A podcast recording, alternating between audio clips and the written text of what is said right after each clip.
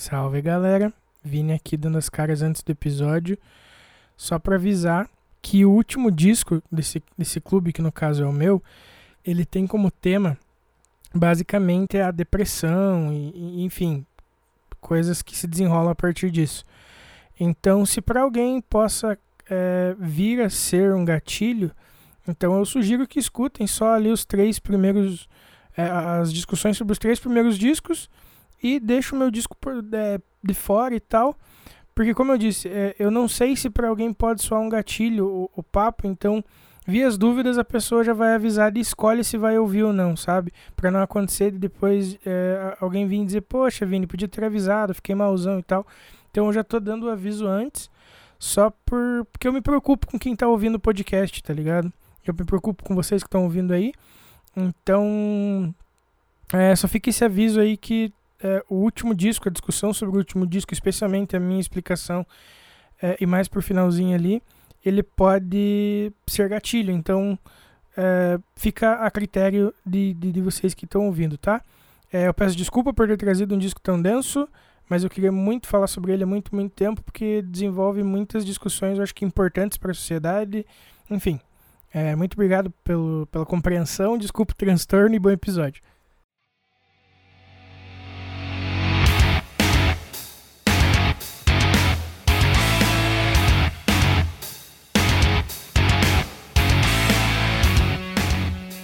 Fala rapaziada, estamos começando aqui mais um Podcore, seu podcast do universo do hardcore. Hoje aqui é Clube do Disco, maluco. Hoje é só sonzeira. Fala aí, Vinícius, como é que você tá? Eu sei que você tá aqui do meu lado presencialmente, mentalmente, espiritualmente, em todos os meios possíveis. Você é quase uma figura onipresente aí no universo. Cara, eu tô bem, eu só tô preocupado que depois do episódio tão massa, com discos tão fodas, eu vou colocar todo mundo numa bad no último disco, tá é, ligado? É, complicado. Mas fora isso, eu tô, tô show de bola. Ah, mano, eu precisava falar desse disco pra alguém, mas enfim. Eu tô muito bem, tô empolgado, é aquela coisa. Quando uma coisa começa a dar certo, você já começa a ficar empolgado pra, pra tipo, positivamente, tá ligado? Uhum. Então, vamos esperar que os planos que o futuro nos aguarda sejam positivos também e vamos embora. E você, Luizer, como é que você tá? Cara, algumas coisas continuam dando errado. Mas tudo bem, no, no geral a balança tá pendendo pro lado positivo ainda, então vamos seguir nessa nesse copo mais cheio do que, do que vazio, né? Então tamo aí. Tá, tá, tá massa. E hoje temos, temos a presença dos queridos aqui do Metade de Mim, o Gil e o Gila. Né, meus amigos? Hoje a gente veio aqui falar de música boa, né? E aí, galera do Batizado, boa noite, salve, salve. do Batizado. Gil e Gila é tipo dupla sertaneja. Né? É, cara, isso ficou mesmo. eu, eu, gosto disso. Muita dupla. Eu tive uma dupla sertaneja por um dia que se chamava Yuri Vinícius. Isso tudo porque eu fui ajudar um amigo meu que ia tocar num bar, ele tava com medo de tocar sozinho, eu fui junto e o, e o repertório era todo sertanejo. Isso é verdade? É verdade, cara. O dono do bar aqui na cidade chegou a anunciar com carro de sonho, caralho, a dupla sertaneja. Yuri Vinícius, eu, caralho. Eu só tô ajudando o Yuri, cara. A gente só estuda junto. Me ajuda. Nossa, Porra, meu sonho. Meu sonho era ter um carro de som fazendo alguma coisa do metade. Tipo, quando a gente fez os negócios na rua lá de pular os lambe, é porque uhum. eu sempre quis ter aqueles lambe de tipo de show de forró, tá ligado? Que era a cidade inteira. Juro por Deus. Ah, justíssimo, mano, justíssimo. Tem um outdoor na entrada de São Paulo, assim, ó, na Bandeirantes ali, ó. Falando metade de mim, show. É, rancho da pamonha depois metade de mim. Exato. Vem depois do rancho. É, maravilhoso. Mas é isso, rapaziada. Depois do recadinho dos nossos apoiadores, a gente volta aqui com o primeiro disco, que é o disco do Gila. Então ele já chega comandando o bloco aí. Chega chegando, São chegando. Paulo jogando. e é isso, já voltamos aí.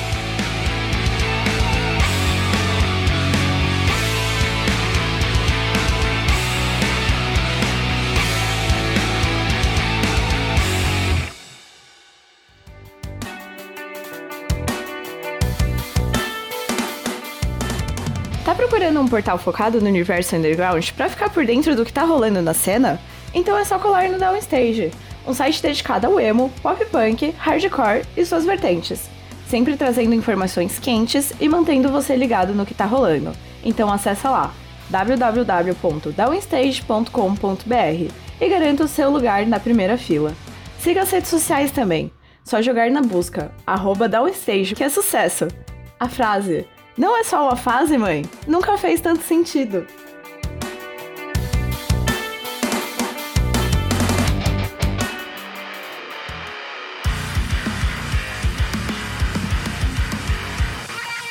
Salve, salve galera, aqui quem fala é o Dan Lima da banda Cismaio e vocês já estão ligados, já sabem da última. No dia 10 de setembro, a gente vai tocar em Curitiba, no Belvedere, junto com Hard Listener e Crowning Animals. Vai ser insano.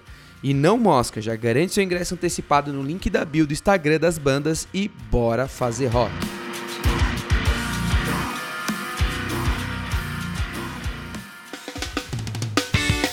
Salve galera, eu sou o Beto da Tradicor e para quem não conhece, a Tradicor é uma marca de roupas e acessórios baseados em tatu old school.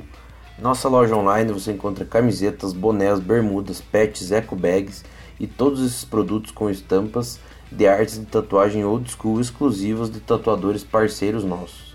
Então se quiser dar um confere e garantir um produto com estilo e qualidade, é só acessar o nosso site www.tradicor.com.br Aproveite e segue a gente aí no Instagram, trade.cor. Tamo junto.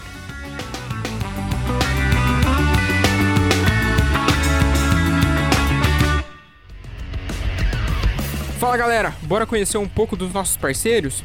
A Refuse, que é uma marca lá de Guarulhos em São Paulo, que desde 2017 cola junto com a galera do Underground, agora também cola junto com a galera do Podcore, demorou? E cara, para vocês ficarem inteirados um pouquinho do que vocês encontram na marca, vocês encontram camisetas, regatas, bermudas, shoulder bags, chaveiros, canecas e, mano, tudo isso que eu falei com uma estampa mais louca que a outra. E claro, com aquele precinho que a gente adora pagar num pano de boa qualidade. Demorou? Caras, vocês encontram os caras no Instagram por Use Refuse, é só jogar na busca que vocês vão encontrar os caras. E claro, no site www.userefuse.com.br e só chegar, comprar, vestir e ficar bonitão, demorou? Cara, não perde tempo que a qualidade é monstra demais. Saca só que tem mais. Vai lá, Vini. Tá procurando a camiseta da sua banda favorita? Ou então uma caneca estilosa, um moletom quentinho, talvez até vários artigos de decoração para deixar sua casa maneiríssima? Então, o lugar certo para você é o Armazém do Rock, uma loja especializada em rock e artigos geek, além de outras paradas muito fodas. Para conferir o catálogo dos caras, é só colar no arroba Armazém do Rock e solicitar pelo link na bio. E ah, falando que é ouvinte do Podcore, você ganha 5% de desconto na sua compra. Tá esperando aqui quem ainda não foi dar uma olhada, hein? Agora sim, bora pro episódio.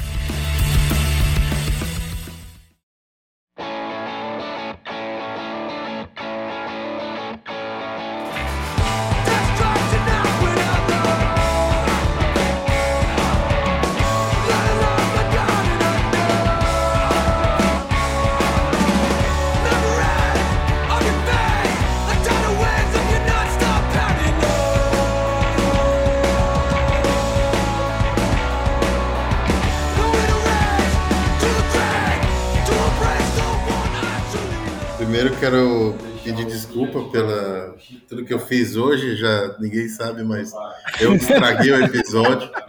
Eu tô aqui com meus amigos assistindo o São Paulo jogar contra o América e eu acho que o meu áudio deve estar muito ruim. Peço desculpa já desde já. e trazer um disco que foi muito importante, como a história dele também é importante para mim, uh, que é o disco do Hope Soul o disco de 2002, Satellite Years. Gila, amo você, você é um puto irmãozão, mas assim, ó, eu só entendi o nome do álbum e da banda porque a gente manda no grupo, né? E daí eu fui procurar pra baixar pra poder colocar as músicas aqui. E o, e o, e o nome do disco é. A banda é o Hopesful e o disco é o The Satellite Years. Uh,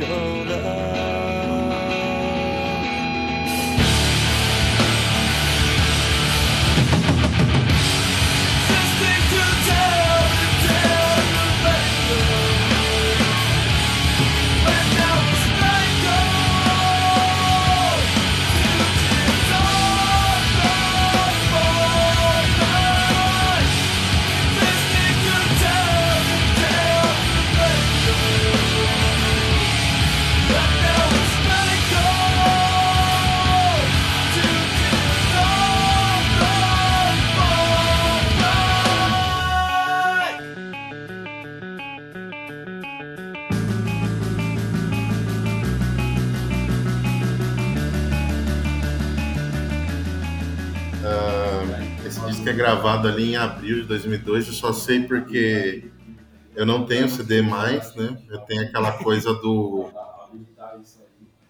de você tem, a, tem um, um documentário deles gravando o disco no no YouTube é muito bom, é muito maneiro, na verdade.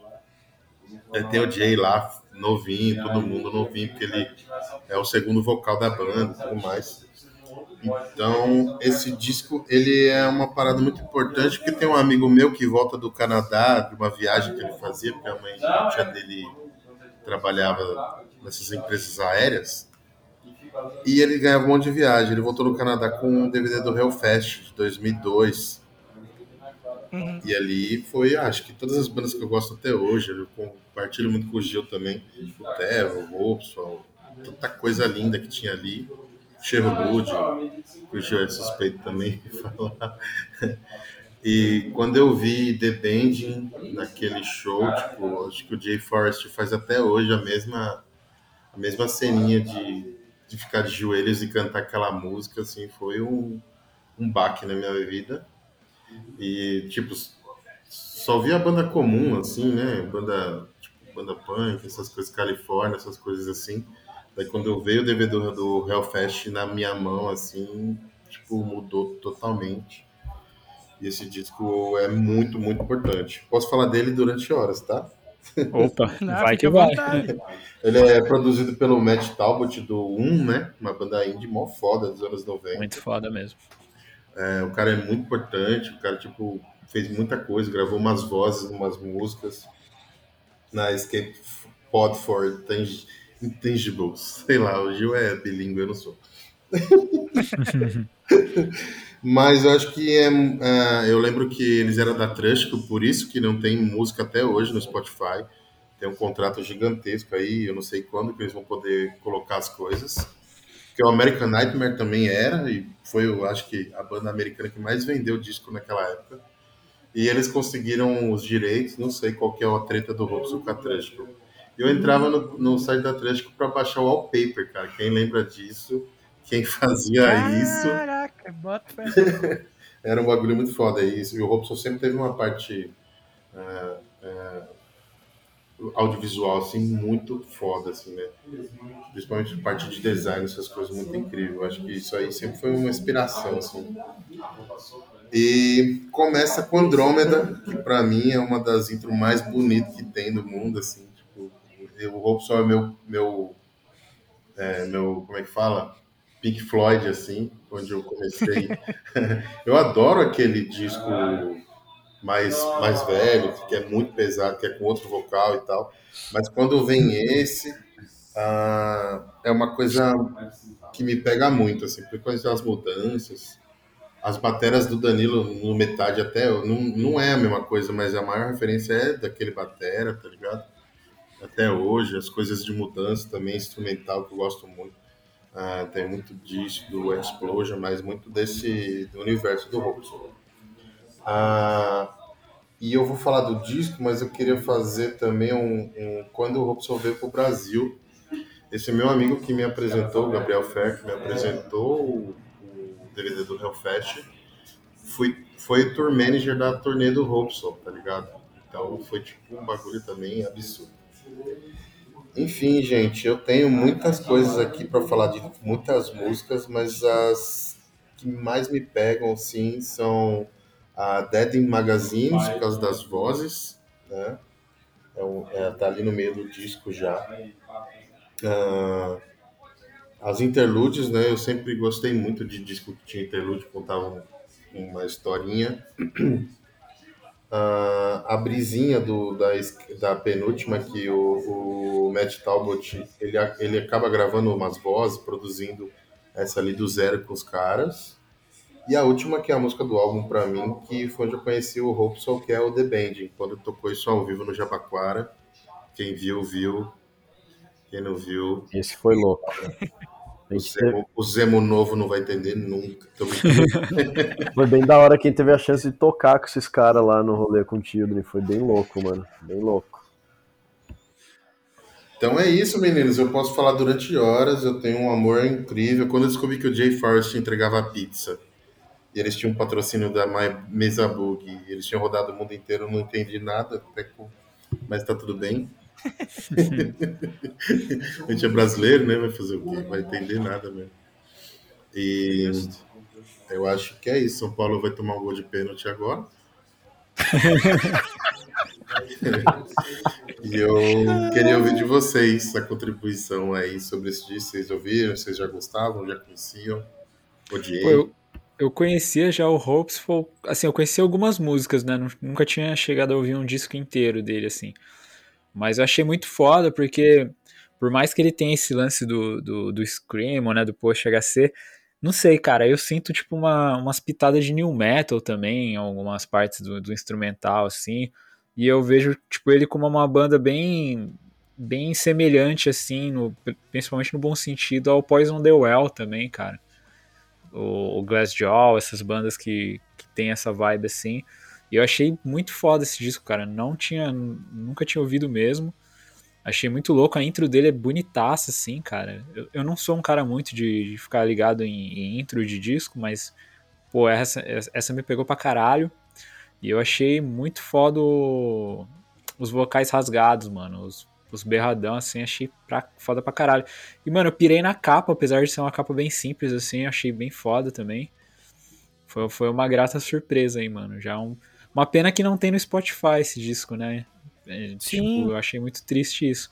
Mas é um álbum aí que, tipo, vai figurar no meu radar aí. Já vou tentar um dia conseguir a mídia física pra, pra ter aqui na coleção também. Sim, mano. Boa, o São Paulo não tomou gol, tá? É nóis. Ai. O... Cara, tipo, eu nunca tinha ouvido, eu não nem tinha ouvido falar da banda em si, tá ligado? É... Mas eu achei muito interessante, mano, porque assim, é, você falou da, da, da, intro ali, pá. Cara, a intro me pegou de um jeito é que eu acho boa, né, cara? Sim, e eu só ouvi o disco com. Tipo assim, eu, eu ia ouvir o disco de qualquer jeito, com atenção, tá ligado? Só que eu, eu ouvi o disco com carinho extra, digamos assim, como se já fosse algo que eu conhecesse a massa de tempos, porque a intro me pegou demais, mano. Tipo, eu não tava esperando por uma intro, tipo, uma, fosse ainda mais uma intro instrumental tão fodida, tá ligado? Uhum. Porque ele começa com esse puto instrumental que, que foi, tipo, me deixou empolgado pra ouvir o que vinha pela frente. Porque é aquilo, eu fiquei esperando entrar a voz e não entrava, e não entrava, tá ligado? Aí, como eu tava acompanhando com as letras, eu procurei a letra dessa música e não achei, por motivos óbvios, né? e daí, na metade da música, eu tava, caralho, isso é instrumental. Aí eu voltei pro início pra, tipo, prestar mais atenção, tá ligado? E daí, cara, ele me deixou muito empolgado, muito empolgado. E é massa que quando entra a segunda música, por exemplo, ele entra direto e reto. Ele Sim. dá a introdução com as notas, ele duas notas e vamos, já vamos com a letra, tá já ligado? Na cara, né? É, porque a introdução, o que ele tinha que, tipo, devagar, se fosse uma conversa, por exemplo, ele divagou na introdução, tá ligado? Uhum. Tipo, ó, tô me apresentando, prazer, aqui é a banda, pai, agora vamos conversar, sacou? É?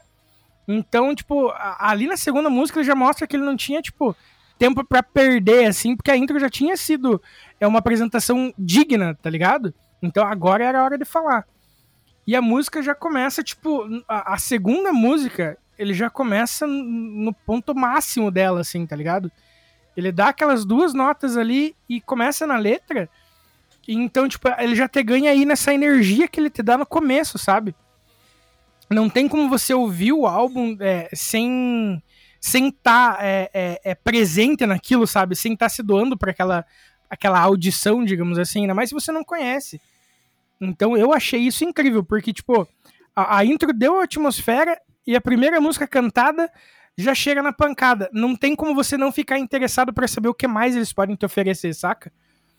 E, tipo, é, acompanhando as letras e tal, você vê que o, o disco ele tem muitas letras, assim, até pesadas, de certa forma, né? É, é, porque todas as músicas. E, e, as músicas desse disco, inclusive, se você parar pra ouvir e tal, é, até por ser. Pela, pelo ano em que ela foi lançada e ser, um, até de certa forma, um produto da sua época, né? Lá 2002 e pá. Você vê que qualquer música de, do disco poderia facilmente entrar em trilha sonora de séries tipo é, Ou Se, Um Estranho no Paraíso, é, On Tree Hill, tá ligado? Eu consigo ver essas as músicas desse disco tocando nas transições e momentos de, sei lá, é, é, é, depois de alguma cena impactante, e daí tem aquela cena, tipo assim, eles dirigindo pra algum lugar, saca? Então, tipo, segue nesse pique, assim, de, nessa pegada mais jovem e tal, eu consigo muito ver, tipo, tocando, porque, tipo, você lembra das outras bandas da época que tocavam nessas séries, e você vê que, tipo, muitas bandas marcam e as outras você fica, tipo, ah, beleza, só mais uma música na série, saca? Então, mas aí quando você acha uma banda da época que você para e pensa, caralho, isso aqui encaixaria perfeitamente lá, eu acho que também tem todo o seu mérito, tá ligado? E uma parada que eu reparei muito nesse disco são, tipo, as guitarras solo, digamos assim, entre aspas, né? Uhum. Que são as que fazem os riffs, no caso. Tipo, mano, os riffs são simples, mas são muito bonitos, cara. Marcante, tá né? Uhum. E volta naquilo de que eles são fruto da época também. A, é, agora falando numa linguagem um pouco mais técnica e tal as guitarras oitavadinhas acompanhando toda a melodia da base. Daí lá de vez em quando tem uma parada, tipo um riffzinho é, é, que, sabe, mais complexo e tal. E, e, cara, eu acho isso ficou muito massa, tá ligado? E, e os riffs sem distorção, né? Os riffs da, da parte clean das músicas, elas, tipo, deixam muito explícito, assim, a, o período da música, saca? É, é muito massa, cara. E, e, você ouvir, quando você escuta a música inteira, ele parece um, um, caldeirão de infinitas referências, assim, saca? Tipo, você pensa, assim, é, especialmente o lado pesado, né? Que, tipo, é, você vê muita coisa, tipo, nossa, isso aqui me lembra tal banda, isso aqui me, me lembra tal banda, ao mesmo tempo que eles conseguem soar próximo ao Midwest Emo, mesmo naquele peso que eles colocam, tá ligado? E, mano, e, e o, que eles, o que eles são de Smashing Pumpkins a vida inteira, tá ligado? Uhum. Pô, queria, dessa, queria dizer que eu não achei esse disco no Mercado Livre, mas eu achei o A-Types deles e vou comprar agora. muito bom. E, cara, e, e, é muito massa ver como eles conseguem soar autênticos, tá ligado? E na, na, na, na temática emo, mesmo no meio dessa loucura de variação que eles têm, sabe? Especialmente nas quebras que eles fazem, saca? Tipo, porra, a música começa mais ou menos, daí de repente pauleira, pauleira, pauleira, pauleira. Lá na metade dá uma quebradinha de novo, tipo, limpa. Pauleira, pauleira, pauleira, termina limpo de novo, tá ligado? Então eu acho muito massa isso também. E ele é um disco muito redondo, tá ligado? Ele começa com uma promessa ali na música instrumental e ele termina na última música lá, é, tem, tipo, sabe, realizado porque ele sabe que ele entregou tudo que ele prometeu ali na primeira, tá ligado? E, cara, e eu acho a última faixa do disco uma excelente forma de fechar um disco, tá Totalmente ligado? Ela diferente, tem cara... né, cara? Aham. Ela tem uma cara de fecha disco mesmo, tá ligado? Não no sentido de, tipo, nossa, normalmente ficou pro final porque é, é uma das piorzinhas. Não! Eu imagino, eu, quando eu escuto, eu imagino um conceito, tá ligado? Pra mim, é, é, a não ser, tipo, que nem no, no, último clube lá que a gente trouxe o disco, o Luizeira trouxe o disco do. Sepultura. Isso, que no final ele vai ficando cansativo, esse disco não. Não é nesse sentido, tá ligado? Que eu falei que ela tem cara de fecha disco. Eu digo, ela destoa tanto das outras, que é literalmente como o cara, como se a banda dizendo, ó, acabou, mas é isso, brigadão por ter ouvido e é nóis, sacou? É? Enfim, a banda é muito boa, o instrumental como um todo é muito foda. É, tem esses momentos que eu falei de troca abrupta do, do limpo pro pesado, mas é, às vezes até muda até a rítmica, mas, mas fica muito bom, cara. Porque ele não descaracteriza a música, tá ligado? Então eu achei muito foda essa, essa dinâmica que eles usam. É, porque mesmo a, quando eles quebram ali o, o ritmo, quebram a, a, métrica, a melodia e tal, você vê que aquela quebra tem um, um, papel importante naquela música, ela tem uma função a cumprir ali, não é gratuito, saca? Então, para mim é incrível. E, cara, os vocais limpos são a cereja do bolo, mas eles não deveriam ser a música inteira, tá ligado? Tem que ser do jeito que é mesmo. Já aconteceu de a gente trazer bandas aqui e dizer, ah, eu preferia, eu ia gostar mais se tivesse sido vocal limpo o tempo inteiro. Só que eu acho que o vocal limpo é meio que tipo uma recompensa pro ouvinte pela qualidade dele, tá ligado? E do jeito que ele encaixa na música que o cara vem com os berros, vem com os berros, e de repente vem aquele vocal limpo, tipo assim, para meio que amenizar a angústia que algumas. Alguns trechos de letra te causam, tá ligado? Que, mano, pra mim é, é, é lindão isso aí, tá ligado? Tipo, ele vem abraçando o ouvinte de uma forma lindona, mano. E então, sei lá. Mas com certeza, é, do mundo, assim, é, são justamente os instrumentais e a mixagem desse disco que eu vou guardar para mim como uma referência para tudo que eu for ouvir daqui para frente e, e, fazer, tá ligado? Caramba, como falar depois desse Opa. cara, rapaz? Rapaz, eu, eu, a única coisa que eu acho que eu tenho pra falar agora é, tipo, importante que a equipe, que a equipe tá unida e vamos guardar a meta de uns três pontos. É isso. Porque o professor já falou tudo. Mano, ele, ele, ele falou até de tipo da parte do audiovisual que imaginaria ali. Que nem tem o face-to-face no Buff, né? Sim. Na Buff. Caralho. Caralho, mano. Vinícius palestrou aí. Ah, mano, dessa vez eu tava empolgado porque os discos eram tudo a minha praia, tá ligado? Caralho. Então, daí já viu. Eu ouvi duas vezes cada um, mano. Eu quero, eu quero, eu quero só falar desse disco rapidinho, depois disso daí que ele falou. É só, só pra tipo, cumprir tabela aqui, real. É, eu descobri, na verdade, assim, eu acho que eu ouvi em 2003, talvez, esse disco, mas não dei muita atenção. Uh, quando foi. O Hopes Fall veio pra cá em 2005, Gila, foi isso? Isso, isso, exato. É, que a gente tocou com Hopes, falou, puta, mano, o show foi brutal. Cara, depois que eu vi o show desses filhos da puta, eu falei, caralho, mano. Tipo, foi assim, um negócio que me chocou, assim. Os caras no palco, o jeito que eles tocavam, a maneira como eles conduziam as coisas. É, principalmente o, o, o, o, esmero deles com, com a parte técnica de som mesmo, tipo os timbres, as coisas. Cara, eu lembro dos caras passando o som assim, eu vendo aquilo lá, e o cara falando com o técnico de som. Falei, caralho, mano. E a gente ficou só estudando essas coisas, né? Ficamos lá de zoião. Aí eu lembro, cara, a hora que acabou o show assim, foi tipo, minha cabeça explodiu. Eu falei, que porra é essa, malandro? Eu falei, eu preciso ver mais essa banda. E aí eu fui atrás desse disco. Essa intro, pra mim, tipo, Cara, ela, ela, sei lá, talvez seja uma das intros mais bonitas que eu já vi realmente num disco também. Uhum. O resto do disco, tipo, segue aquilo lá que a gente que, tipo, que eu vi, assim, ao vivo, e eu lembrava, é, eu ouvi o disco depois lembrando dos caras tocando, assim, apesar de não conhecer direito as músicas naquele momento, quando eu tocava, eu falava, porra, esse daqui, aquele momento, os caras estavam assim, cara, para mim foi, assim, um absurdo. Depois eu prestei muito mais atenção nesse disco, e esse disco para mim é o favorito do Hopeful sem dúvida. Apesar do último, do Arbiter, ter saído, que saiu em 2018, ter sido um puta de um disco, é, esse daí, tipo, puta, ainda tá no, no, meu coração, porque tem toda a emoção, sei lá, todo disco de maneira geral, mas ainda tem a coisa da emoção do guardadinho ali, do que eu vi os caras tocando ali na frente, que para mim isso faz uma, é uma diferença fodida uh, de bandas, assim, tipo, banda que toca realmente o bagulho ao vivo, que é muito foda, de banda que, tipo, uhum. ah, beleza, vamos ouvir o disco. É isso. Tá ligado? Era isso que eu tinha pra falar, agora a palavra com os professores. Mas é, não, pior que esse disco é muito incrível, mano. Ele, ele soa muito bem, tá ligado? É uma parada que eu até vou falar mais tarde sobre o outro disco daqui também, que ele soa como fruto da época sem soar datado, tá ligado? Uhum. Isso é muito então, louco. Isso, isso é, é, muito louco. louco. Uhum. É disco atemporal, mano. Isso, exatamente. Então, tipo, você vê as referências daquilo que era é, comum na época, dentre outras bandas e tal, mas você vê que os caras conseguiram colocar a personalidade deles tão forte no som que você escuta, você percebe que é aquilo, mas ele não soa tipo assim, ah, isso aqui é só mais uma bandinha do, do, daquela época, tá ligado? Como algumas que envelheceram mal. Tipo, mano, é um álbum que você pode escutar a qualquer momento e, tipo, caraca, que foda, tá ligado? E tinha muita coisa rolando, mano. Tinha o Normadin, tinha o Poison The Well, tinha... eu acho que a galera era muito. Sim. No final dos 90 aí, a galera era muito livre, mano. Muito mais do que a gente imagina, tá ligado? Uhum. Então, quando a gente assemelha de parecer com muita coisa que eles viviam aquele ambiente todo que eles tocaram, acho. Tá ligado? Sim. Isso me pega muito ainda, pra caramba. Tipo, eu gosto de Djavan, Hopswell e Power Trip. É isso que me define, tá ligado? É, mano. E é muito louco. Tipo, é coisa que eu levo pro resto da vida, que eu nem percebo e carrego pro resto da vida. Isso é foda.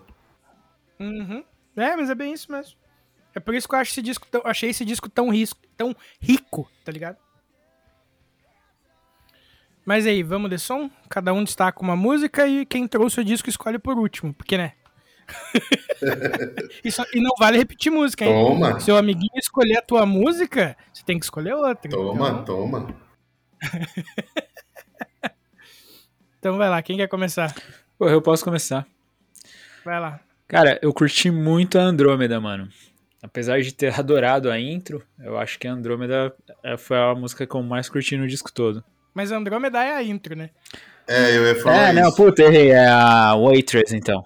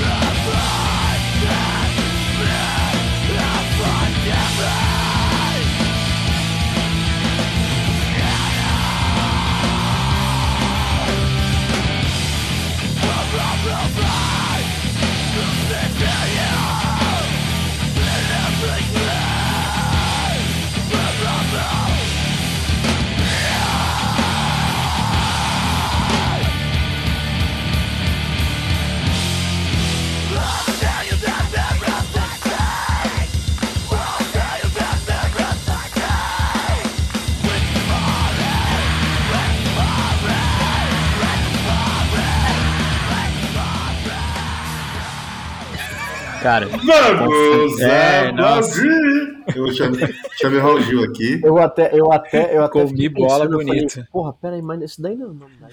Falei, peraí, É, é, mas é, eu fiquei, ué. falei, pô, eu acho melhor eu ficar quieto, porque vai que eu tô falando.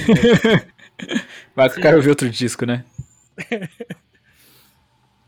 Eu acho muito foda a Daddy Magazines.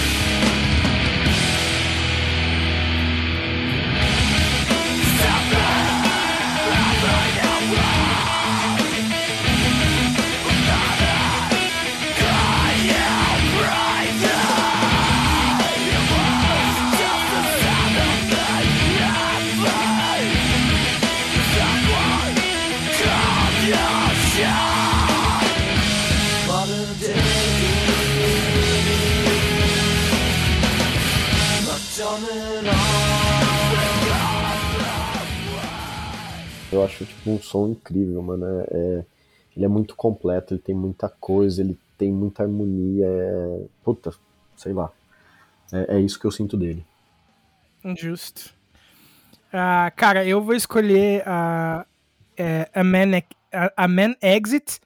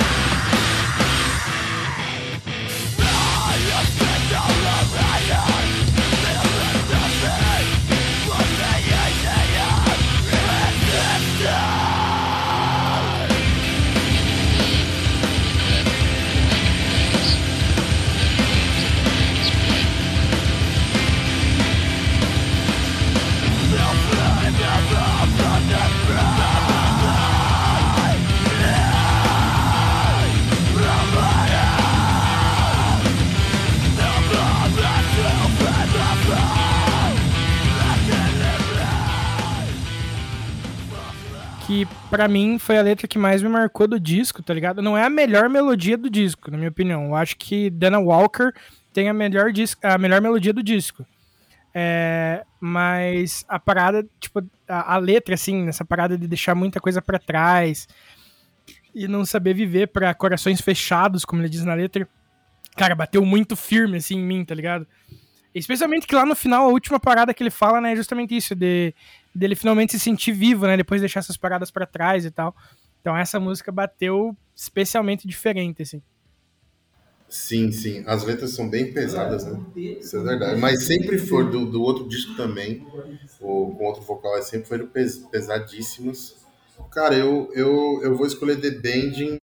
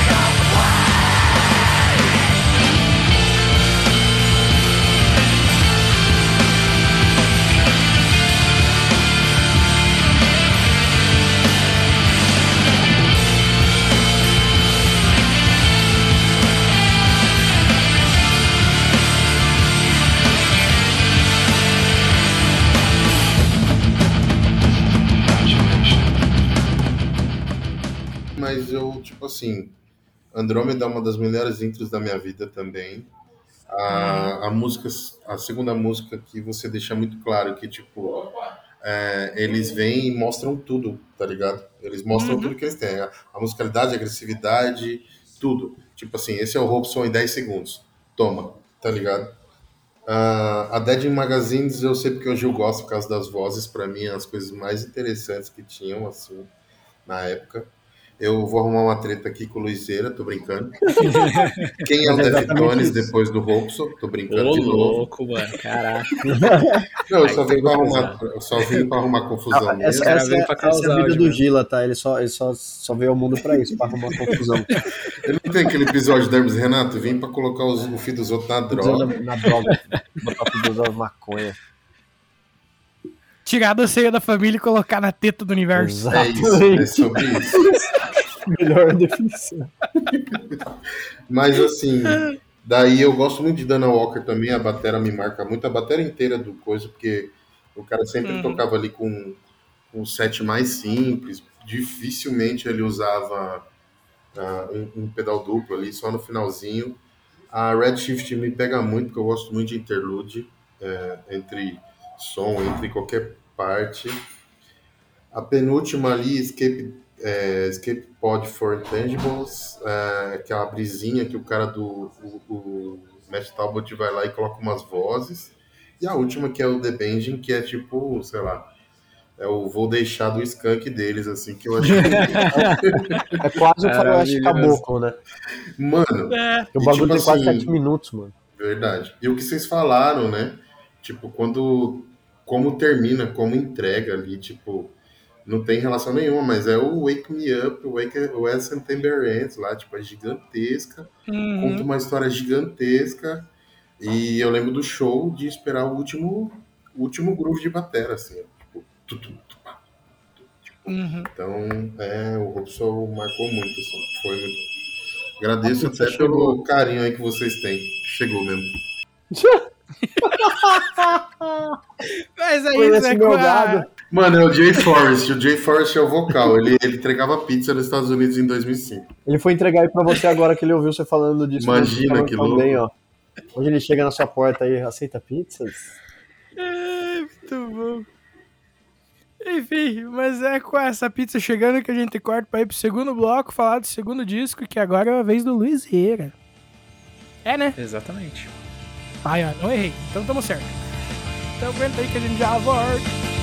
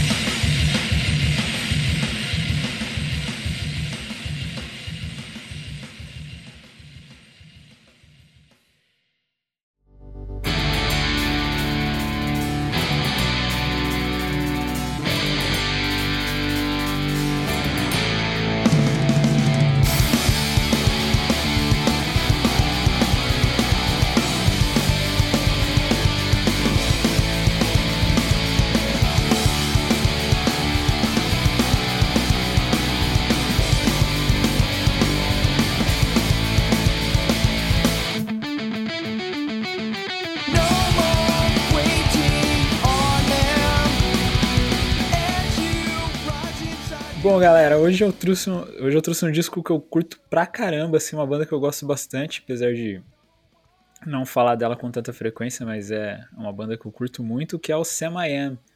E eu trouxe, eu trouxe o disco You Are Freak Me Out.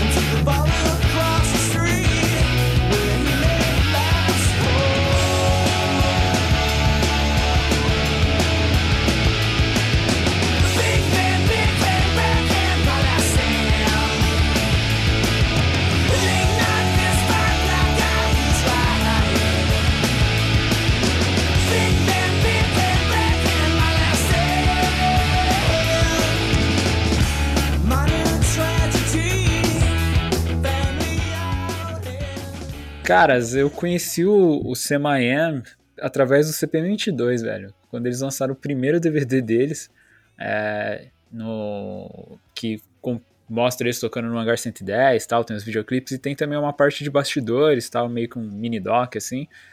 E aí no, nesse DVD o, o, Portoga, que era o baixista na época, ele, ele, ele, comenta né, que, o, que o CPM chegou a fazer uma tour, se não me engano, com, com o Semayan.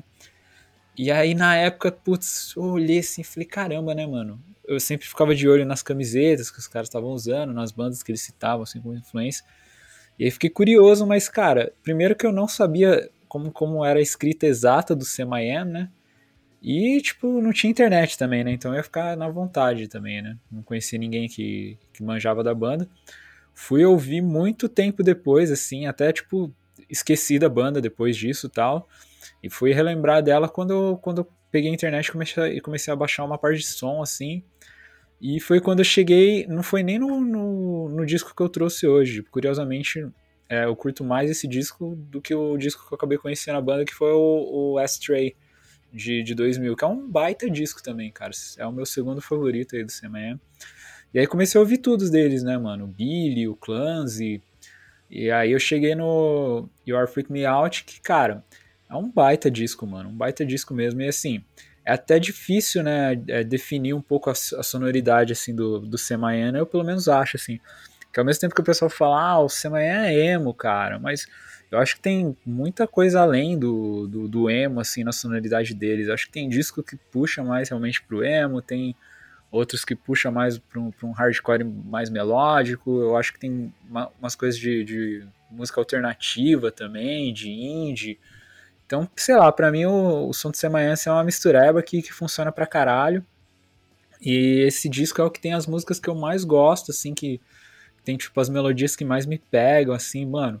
O vocal tá incrível aqui, assim, eu acho que a, a, sequência que abre ali o disco, a Full On, Find You e a Factory, já é um Ordinary Life, mano, já pega você de cara, assim, e, putz, mano, eu acho uma banda sensacional mesmo, assim, a discografia deles é bem legal, assim, é, e é bem diferenciada, assim, bem diversificado, um disco do outro, assim, não é aquele mais do mesmo, não que também isso seja algum problema, mas no caso deles é, é um dos destaques, assim, Gosto da capa do álbum também.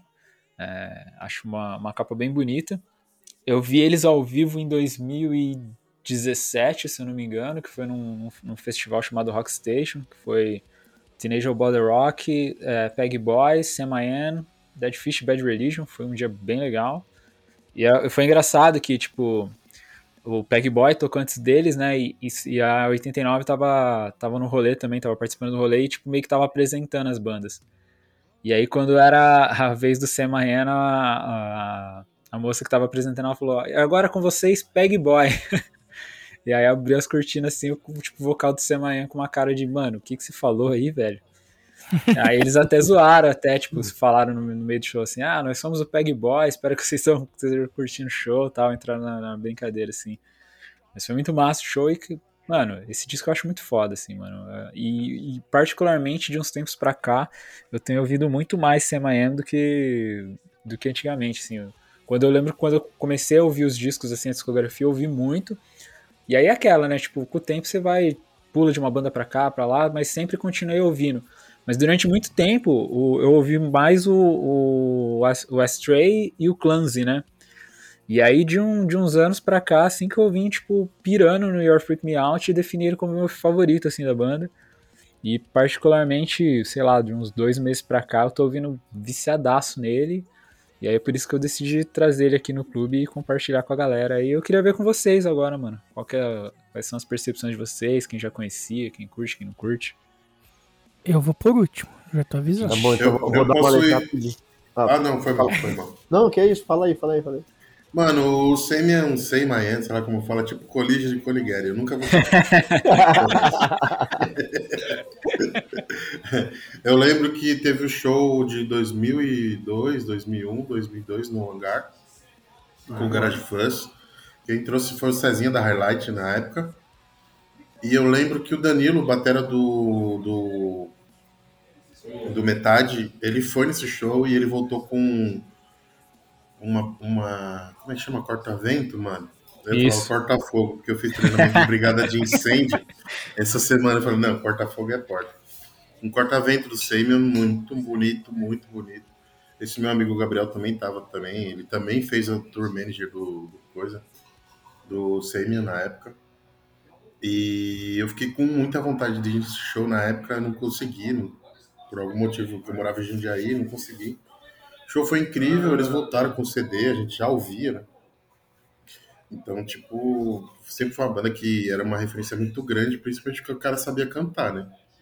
Tem muitas dessas bandas que o cara não, não, não se doava para cantar e fazer o feijão com arroz ali. Sim. E esse cara ele sempre teve um lance muito.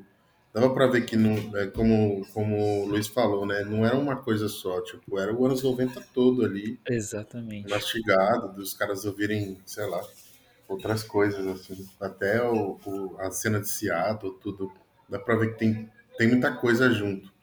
E quando eu vi, tipo, tocando muito bem, a gravação muito boa, a voz. Eu acho que eles tocaram no, no João Gordo na época, no Gordo Freak Show, não, não tenho certeza. Foi um disco muito importante. Ah, eu ouvi até hoje, eu tinha uma banda antes chamada Better Man, que era totalmente esses melódicos assim, não diria nem que era emo, mas que era esses melódicos assim. Melódico Califórnia, né?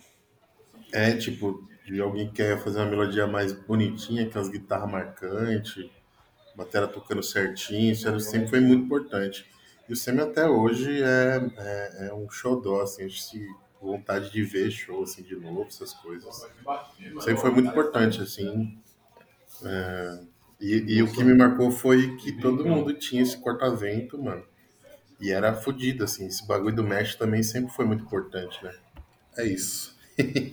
ah, da hora. Eu, eu ouvi esse disco, cara. Eu acho que no final, tipo, antes de 2000, acho que foi 99, talvez. E assim, ah, ouvi, beleza, conheci, porque eu tinha uns amigos que piravam, umas amigas, na verdade, que piravam nesse, que piravam no CMM. E aí eu ouvi esse disco, beleza. Passados alguns muitos anos, acho que 12 anos, eu fui num festival lá nos Estados Unidos chamado Crazy Fest. E o CMM tocou. Eu lembro de ter visto no palco porque eu achei bem foda. E aí, tipo, me deu um estalo, assim, um pouquinho antes de eu ir pra lá, tipo, fui ouvindo as bandas que iam tocar no fest e tal, e eu lembrava do Semanhã, que eu falei, do Semanhã, eu falei, porra, quero ver esse show. E aí eu vi, o show foi muito foda, durante uns dois anos eu ainda ouvia um pouco, assim, o CMM, mas também, assim, passou um tempo, uh, eu fiquei ali meio, meio na encolha, esqueci, tipo, sabe aquelas coisas que você, puta, meio que parou sem querer de ouvir a banda. Uhum. Uhum. Aí, corta para 2018, quando eu fui, eu tava, quando o Hot Water veio pra cá, o Chuck Reagan vieram tocar e tal, uh, uma banda que tava abrindo para eles chamada Racket Club. Muito boa é, também. Nossa, é muito boa. Então, uhum. E aí eu vi o Racket Club e falei, mano, eu conheço guitarra. falei, quem é esse mano das camisetas da Capivarinha, mano? Falei, pera, pera aí, que eu conheci cara. Aí eu conversando com meu amigo, o Ciro Bicuro, eu falei, Cirão, ele falou, mano, é o Sérgio, cara, do, do Semanhã. Eu falei, ah, Lazareto, eu tô ligado. E aí, tipo, eu falei, porra, verdade, cara.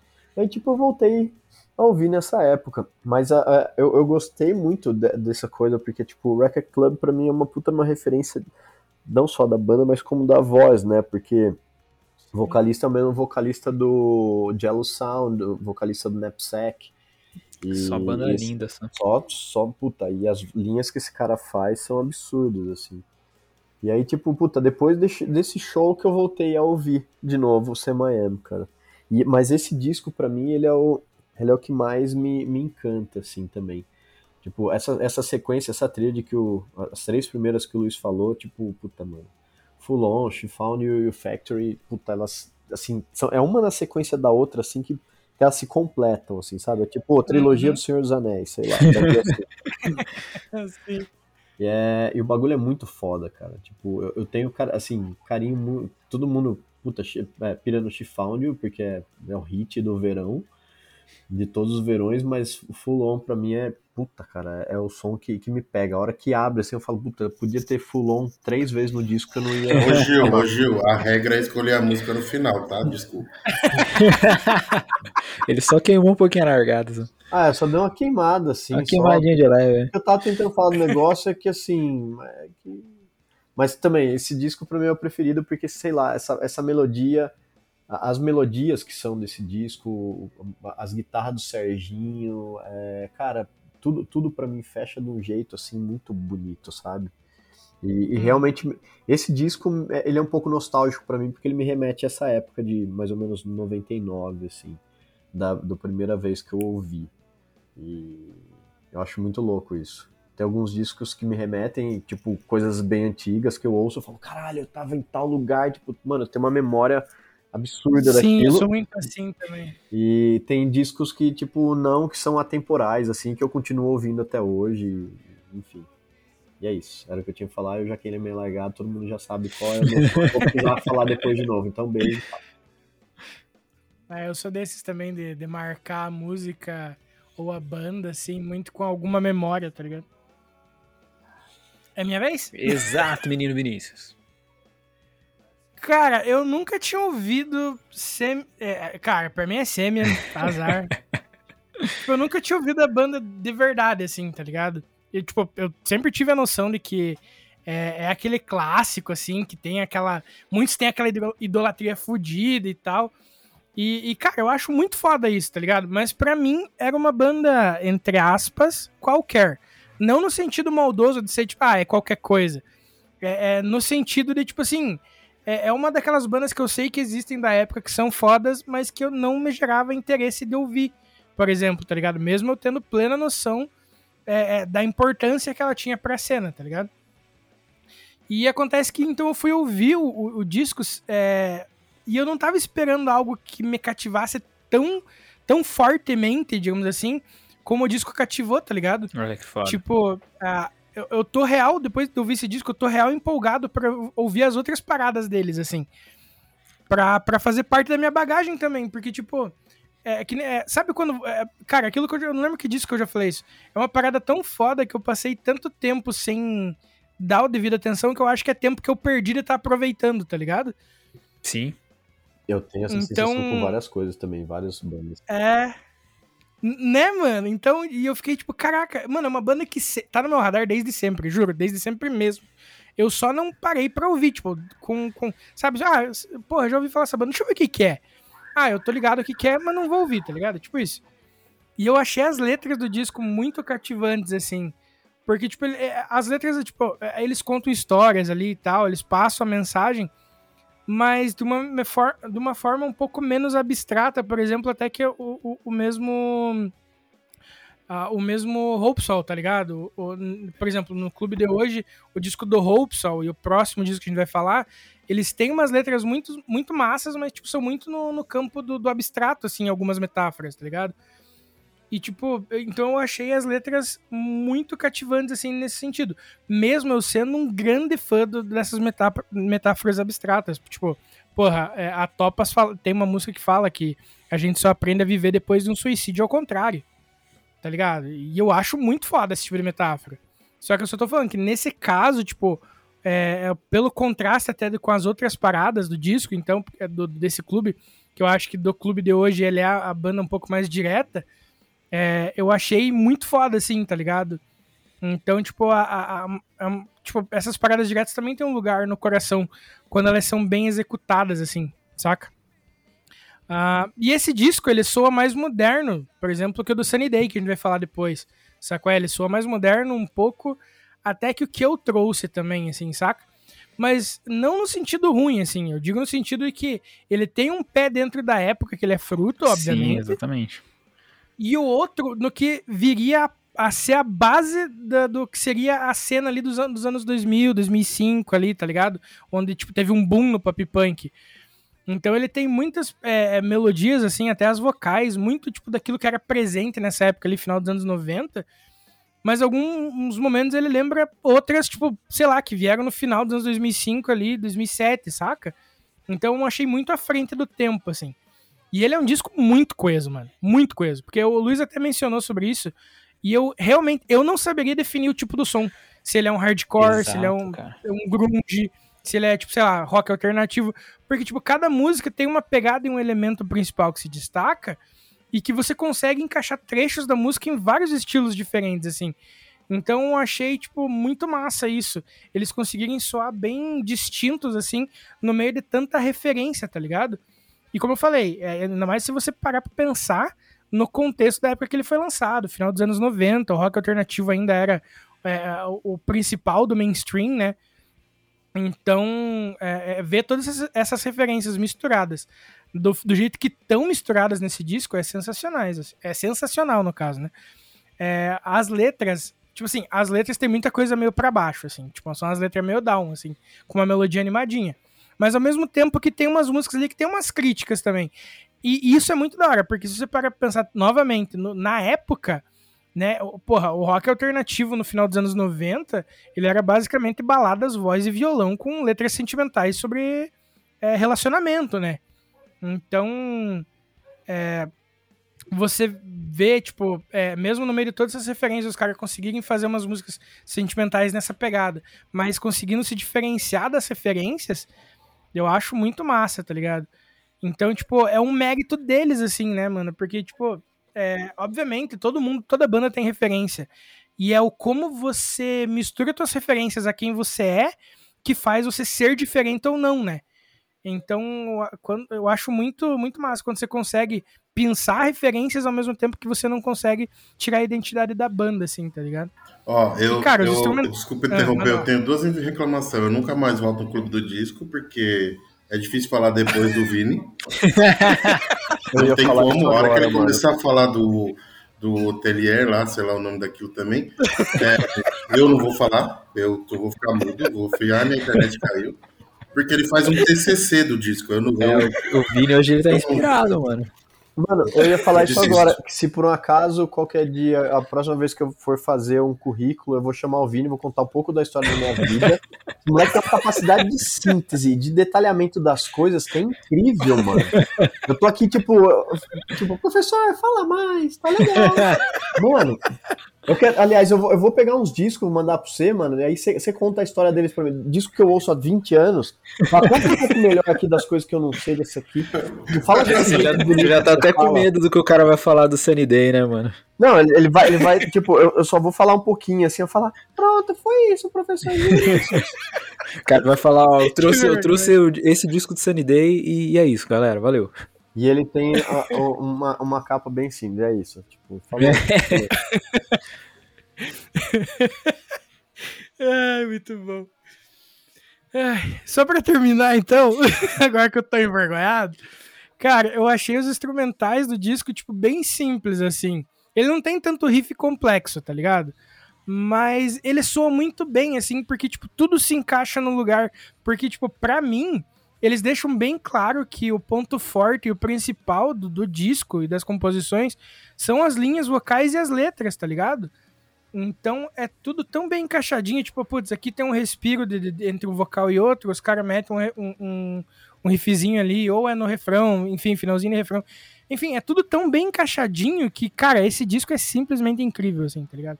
Hoje tá difícil para mim dizer qual é o melhor clube do disco, tá ligado? Do, do o melhor disco do clube. Eu falei clube do disco é muito bom. Ai, mas enfim, é isso. O melhor clube do disco é do Podcore. Exatamente. Muito bom. Voltamos já. e aí, rapaziada, qual música que vocês destacam aí do álbum? Eu já falei. é verdade, igual que você falou mesmo? Full on.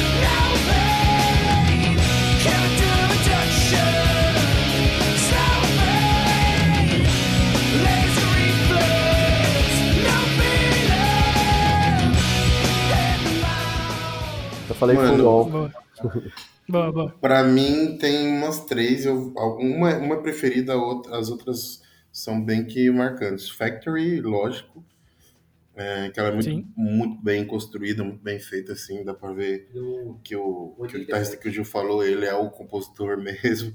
Isso me pega muito também, saber quem é o compositor. Nothing New, que tem uma vibe muito good vibes, assim. Mas a que eu acho mais legal é a Good Enough.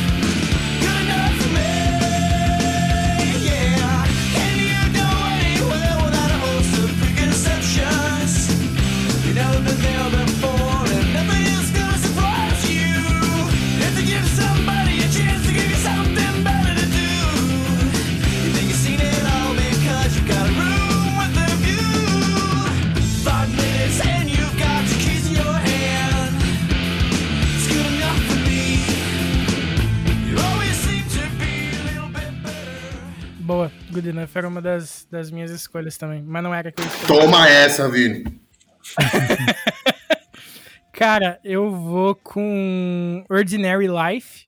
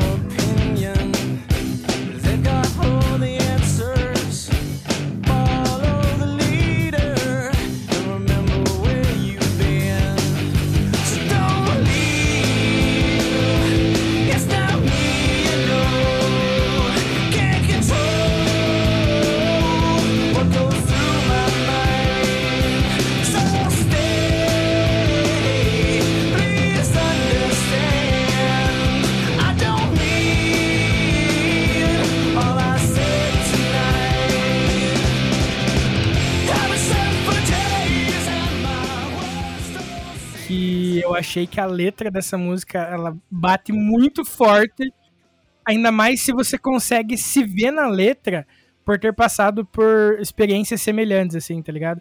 Então a música tem uma letra bem simples, é sem, sem muita abstração, como eu falei, ela é bem direta até no que ela quer falar. Só que dói, bicho. Se você consegue se ver na letra por uma experiência, ela dói, mano. Só digo isso. Cara, eu vou, eu vou ser. Assim, como já escolheram a, as três músicas que eu ia escolher, eu, vou, eu vou de obviedade, cara. Eu vou de She Found You. É, She Found You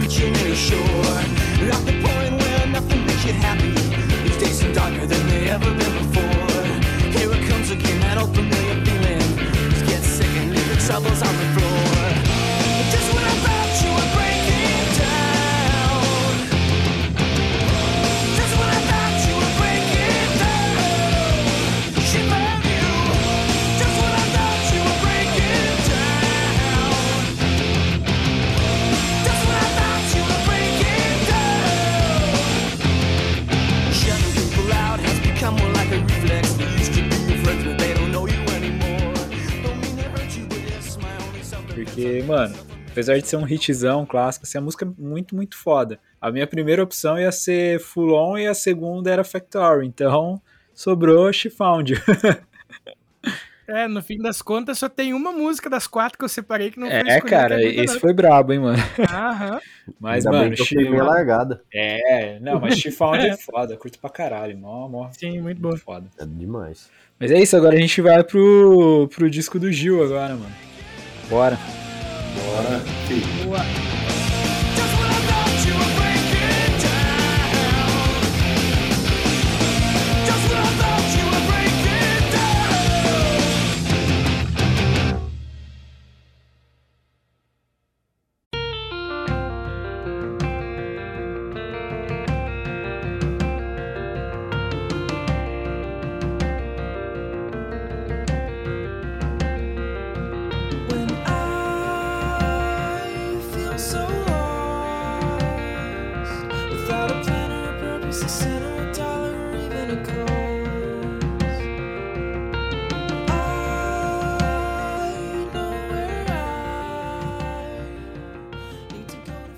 Bom, o disco que eu escolhi é o famoso Pink Album do Sunny Day Real Estate, o LP2, como eles chamam, self-titled, sei lá.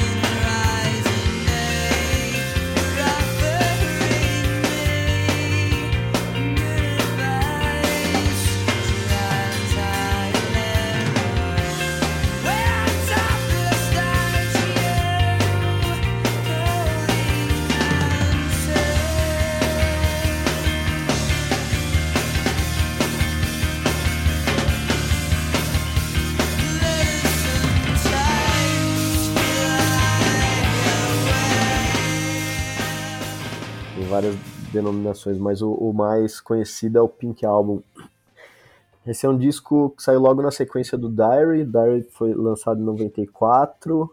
Esse é um material que os caras compuseram ainda, tipo, tem coisa que vem do Diary, tipo o Dale Jones. É, e tem muitas coisas que eles compuseram logo, tipo, enquanto estavam em tour e os caras estavam mano, loucura, assim, tour e paravam para ensaiar e os caras estavam fazendo disco enfim, eles acabaram de fazer as coisas em 94 e lançaram em 95 esse disco. É... Um detalhe importante dele, a, a capa simples, ela veio na verdade de uma treta, porque o guitarrista, o Dan Horner, tretou lá com o Jeremy Ennick.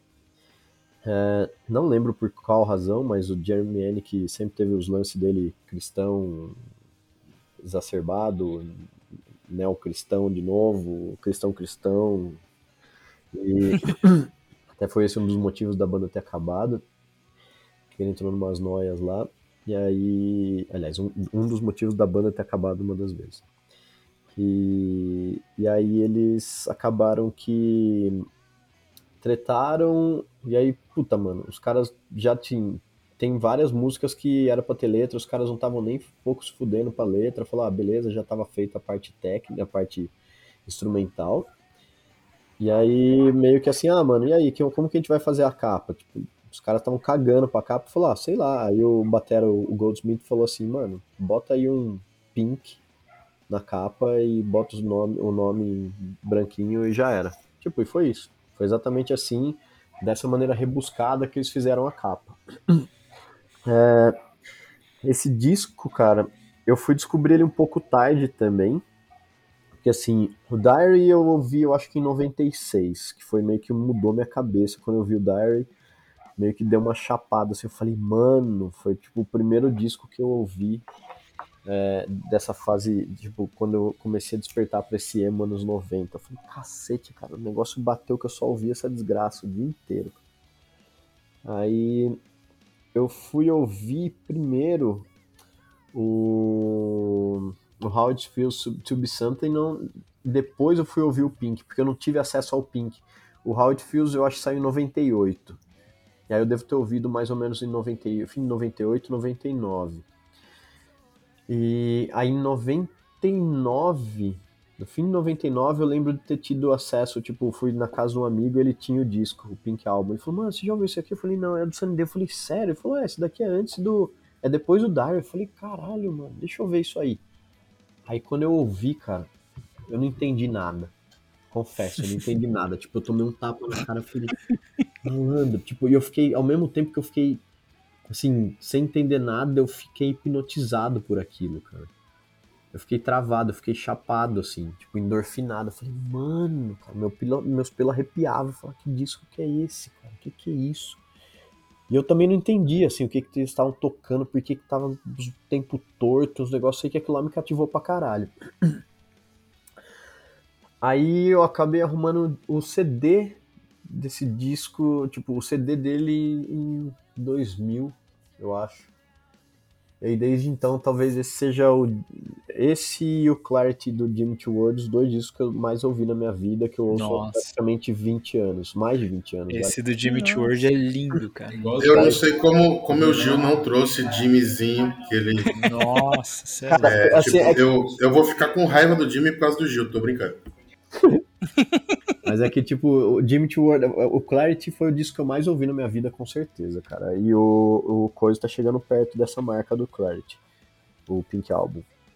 É, o Pink Album é um disco que, para mim, tipo, mano, ele, ele é totalmente atemporal, ele é um disco muito louco, porque ele tem umas harmonias muito fora. Ele é tipo os caras tocando o que eles tinham vontade de tocar, assim, tá ligado? Tipo, os tempos que o Will Goldsmith, por exemplo, tem uma, uma música que chama 5 por 7. Mano, 5 por 7 por quê? Porque é o tempo.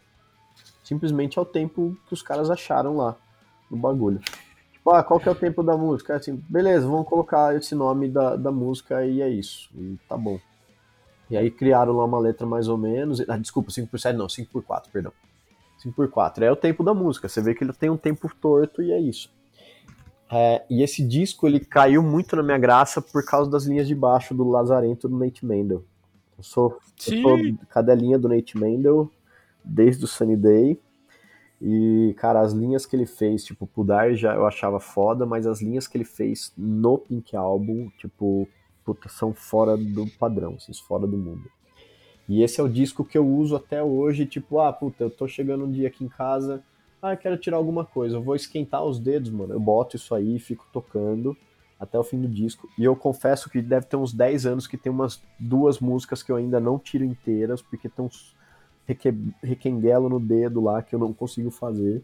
E eu fico lá pirulitando até tentar fazer. E... Mas, cara, esse disco para mim ele é, ele é muito foda, porque ele tem umas letras abstratas que tem gente que tenta decifrar até hoje, que eu acho que foi meio que tipo uns rascunho cagado que o Jeremy Yannick deve ter feito lá. Falou, ah, beleza, vou colocar essa merda aqui. Os caras não estavam muito empenhados no, no, no, quesito letras, isso daí. Então, tipo, o Jeremy Yannick escrevia uns bagulho, aí os caras, beleza, botava a letra lá. Acho que ninguém contestava nada, porque eles já não estavam no clima muito bom, e fizeram. É... Mas tem algumas coisas meio pesadas também, que já remetem um pouco, já me remetem não, já, já indicam um pouco essa tendência do, do Jeremy Yannick indo pra igreja, tá ligado? Sendo um cristão cristão, muito cristão. É... que mais? Puta, os tempos de bateria são muito foda, as linhas de vocais são muito foda, porque são bem, bem pouco convencionais, as linhas de baixo também, e as guitarras, mano, tem música que parece que assim, duas guitarras, um baixo e uma bateria, tipo, cada um fazendo uma coisa, só estão acertando um pouco no tempo ali, porque tem que acertar. E eu acho isso maravilhoso nesse disco. Porque ele é um negócio nada convencional e ele é muito foda e para mim ele é muito atemporal, assim. É bem louco. Bem louco. E eu acho que é isso que eu tinha que falar desse disco. Boa. E a bola dentro da área que eu tô ouvindo aí, ó.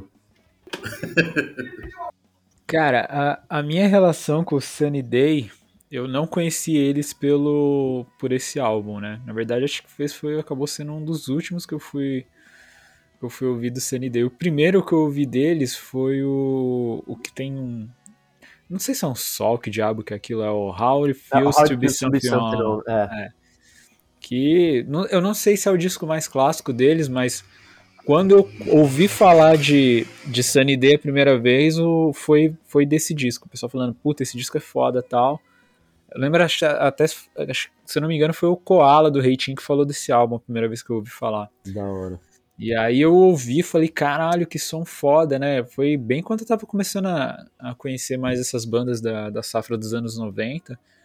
E achei sensacional. E aí já dele eu pulei pro Diary, né? Que é, o Diary mundo... é o mais clássico mesmo. É, então, que todo mundo coloca como o disco de Sunny Day, né? E achei sensacional também. Falei, porra, que foda. E aí depois eu fui ouvir o, o The Rising Tide, que eu já achei, tipo, falei, caraca, né? Diferente, né? É outro patamar o Rising É, Tide. então. Aí eu já fiquei, caramba. E aí eu comecei a falar, porra, mano, o Sunny Day é uma banda bem, né? Tipo, tem muita coisa para você descobrir ali.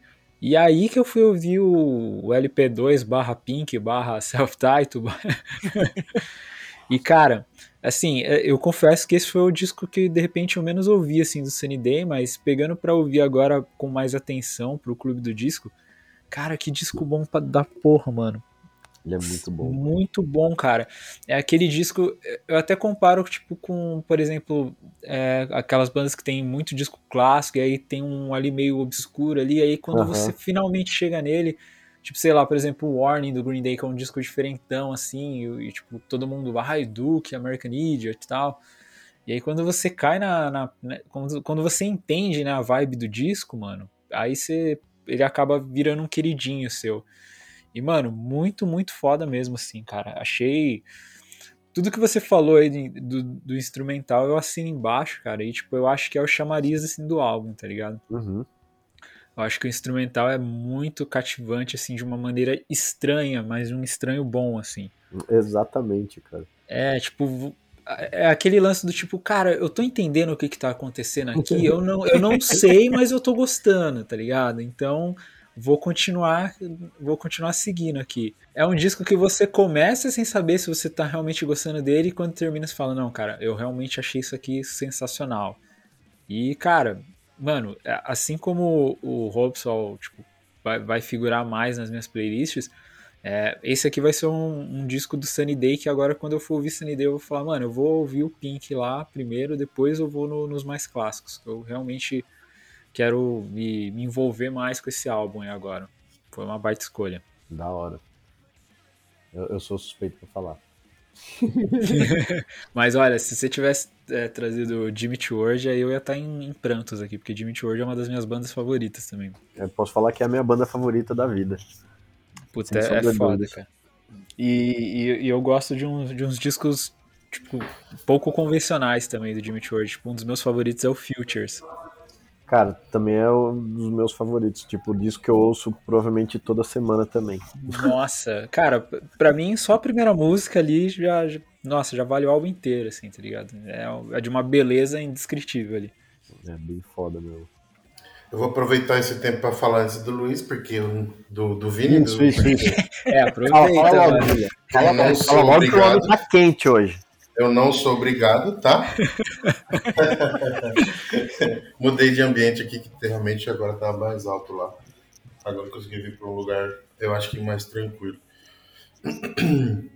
Bom, é, quando, quando você estava falando do, do Clarity, o Luiz mandou no, no, no zap aqui que ele tem o disco. Boa. Cara, o, esse disco ele me, ele me pega me pega bastante por causa do Jeremy Hennick, né? A carreira dele é muito vasta, apesar de eu não ter muita é, diferente do Vini, eu não consigo me, me, ligar muito nas letras, sei lá, porque é por causa da, da, da própria língua, da língua mesmo, mas eu consigo me conectar de outras formas, assim, melodicamente, a própria música, né? Acho que música é isso, né? Não tem regra, mas Adoraria conhecer mais sobre as letras, mas eu sei que quando o Gil fala que é cristão, é literal, né? Então, isso não é um problema, mas eu acho que esse disco é onde o Jeremy Hennick, ele, sei lá, acho que ele tá, por mais que ele pareça mais efervescente aí no lado espiritual dele, eu acho que ele também tá bem mais é, arriscando as coisas, a carreira dele solo tava, tipo, andando bem também, o Nietzsche já tinha ido pro, pro Foo Fighters, né? Tinha um monte de coisa acontecendo, ou, ou não, Gil? Ele já não, tinha não, aí ainda não, foi, aí foi antes deles, deles, eles meio que deram tempo depois do que eles gravaram o Pink Album. Eles deram tempo, tipo, que, assim, quebraram, eles terminaram romperam a banda, tipo, e aí dali o, o, Will Goldsmith, que é o batera, e o Nate Maynard foram pro Foo Fighters. É, então, porque eu lembro que o, o Grohl fala que ele viu o último show do Sunny Day.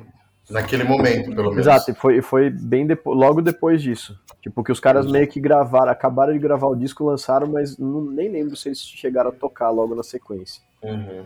Mas foi dali desse show que o Dave Grohl chegou no ouvidinho, tipo o capeta, assim, falou: fala aí com nós, vamos fazer uma bandinha aí com vocês dois. Vocês são uma cozinha da hora. Cola aí, vem cá, vem cá, vem cá. Eu, eu gostei muito do que o, do que o Luiz falou, desse, de ser um álbum diferente. Pra mim, o Face to Face já foi minha banda preferida e eu gosto muito do Ignorance is Bliss lá de Nossa, 99. são os melhores do Face to Face. E tipo, é, é tipo não, não, não vou colocar o pessoal num nicho, mas a pessoa, uma da punk rock não gosta desse disco. E para mim ali, para mim era virada deles, manos. Não, não acompanhei na época, né? Com certeza eu peguei muito depois ali, mais de cinco anos depois. Mas é, esses discos é os que mais me cativam, assim, tá ligado? É tipo a galera descobriu o Turnstile agora. O disco anterior já era isso, galera. Vocês não estão sabendo. Mas vamos, né, vamos nessa, né? Vamos nessa. Mas eu acho que é muito, muito legal. Eu não sabia da parte da capa, eu acho muito interessante. Uh, diretamente ou indiretamente, nossa capa rosa tem alguma ligação com isso aí. A gente não escolheu, mas com certeza o Marcelo lá que faz as coisas deve ter tido alguma relação, ou eu tô mentindo para vocês, vocês não vão saber nunca. mas eu gosto muito, mano, do Jeremy, porque depois é, ele lançou muitas outras coisas, os caras foram, tipo, viver de rockstar, né? Se bem que o Batera se fudeu com o Grow, mas... Uhum. Uh, e para mim o ponto alto é, é, é, a parte de composição mesmo, assim. Acho que é o que o Gil falou, tipo, vamos fazer uma música. Eu acho que, sei lá, saiu de muita Jane ali as, as coisas, tem muita coisa muito livre. É. É, e eu gosto muito da estética da gravação, do, dessa coisa mais enterrada de gravação também, mas que também não é tanto, é bem da época, né? Hoje, hoje agora como banda, como mais velho, que a gente tem acesso a coisas que os caras sempre tiveram acesso ao estúdio com, com equipamento de verdade, essas coisas com pessoas que sabem mesmo tirar o som que você, engenheiro de som de verdade, produtor de verdade.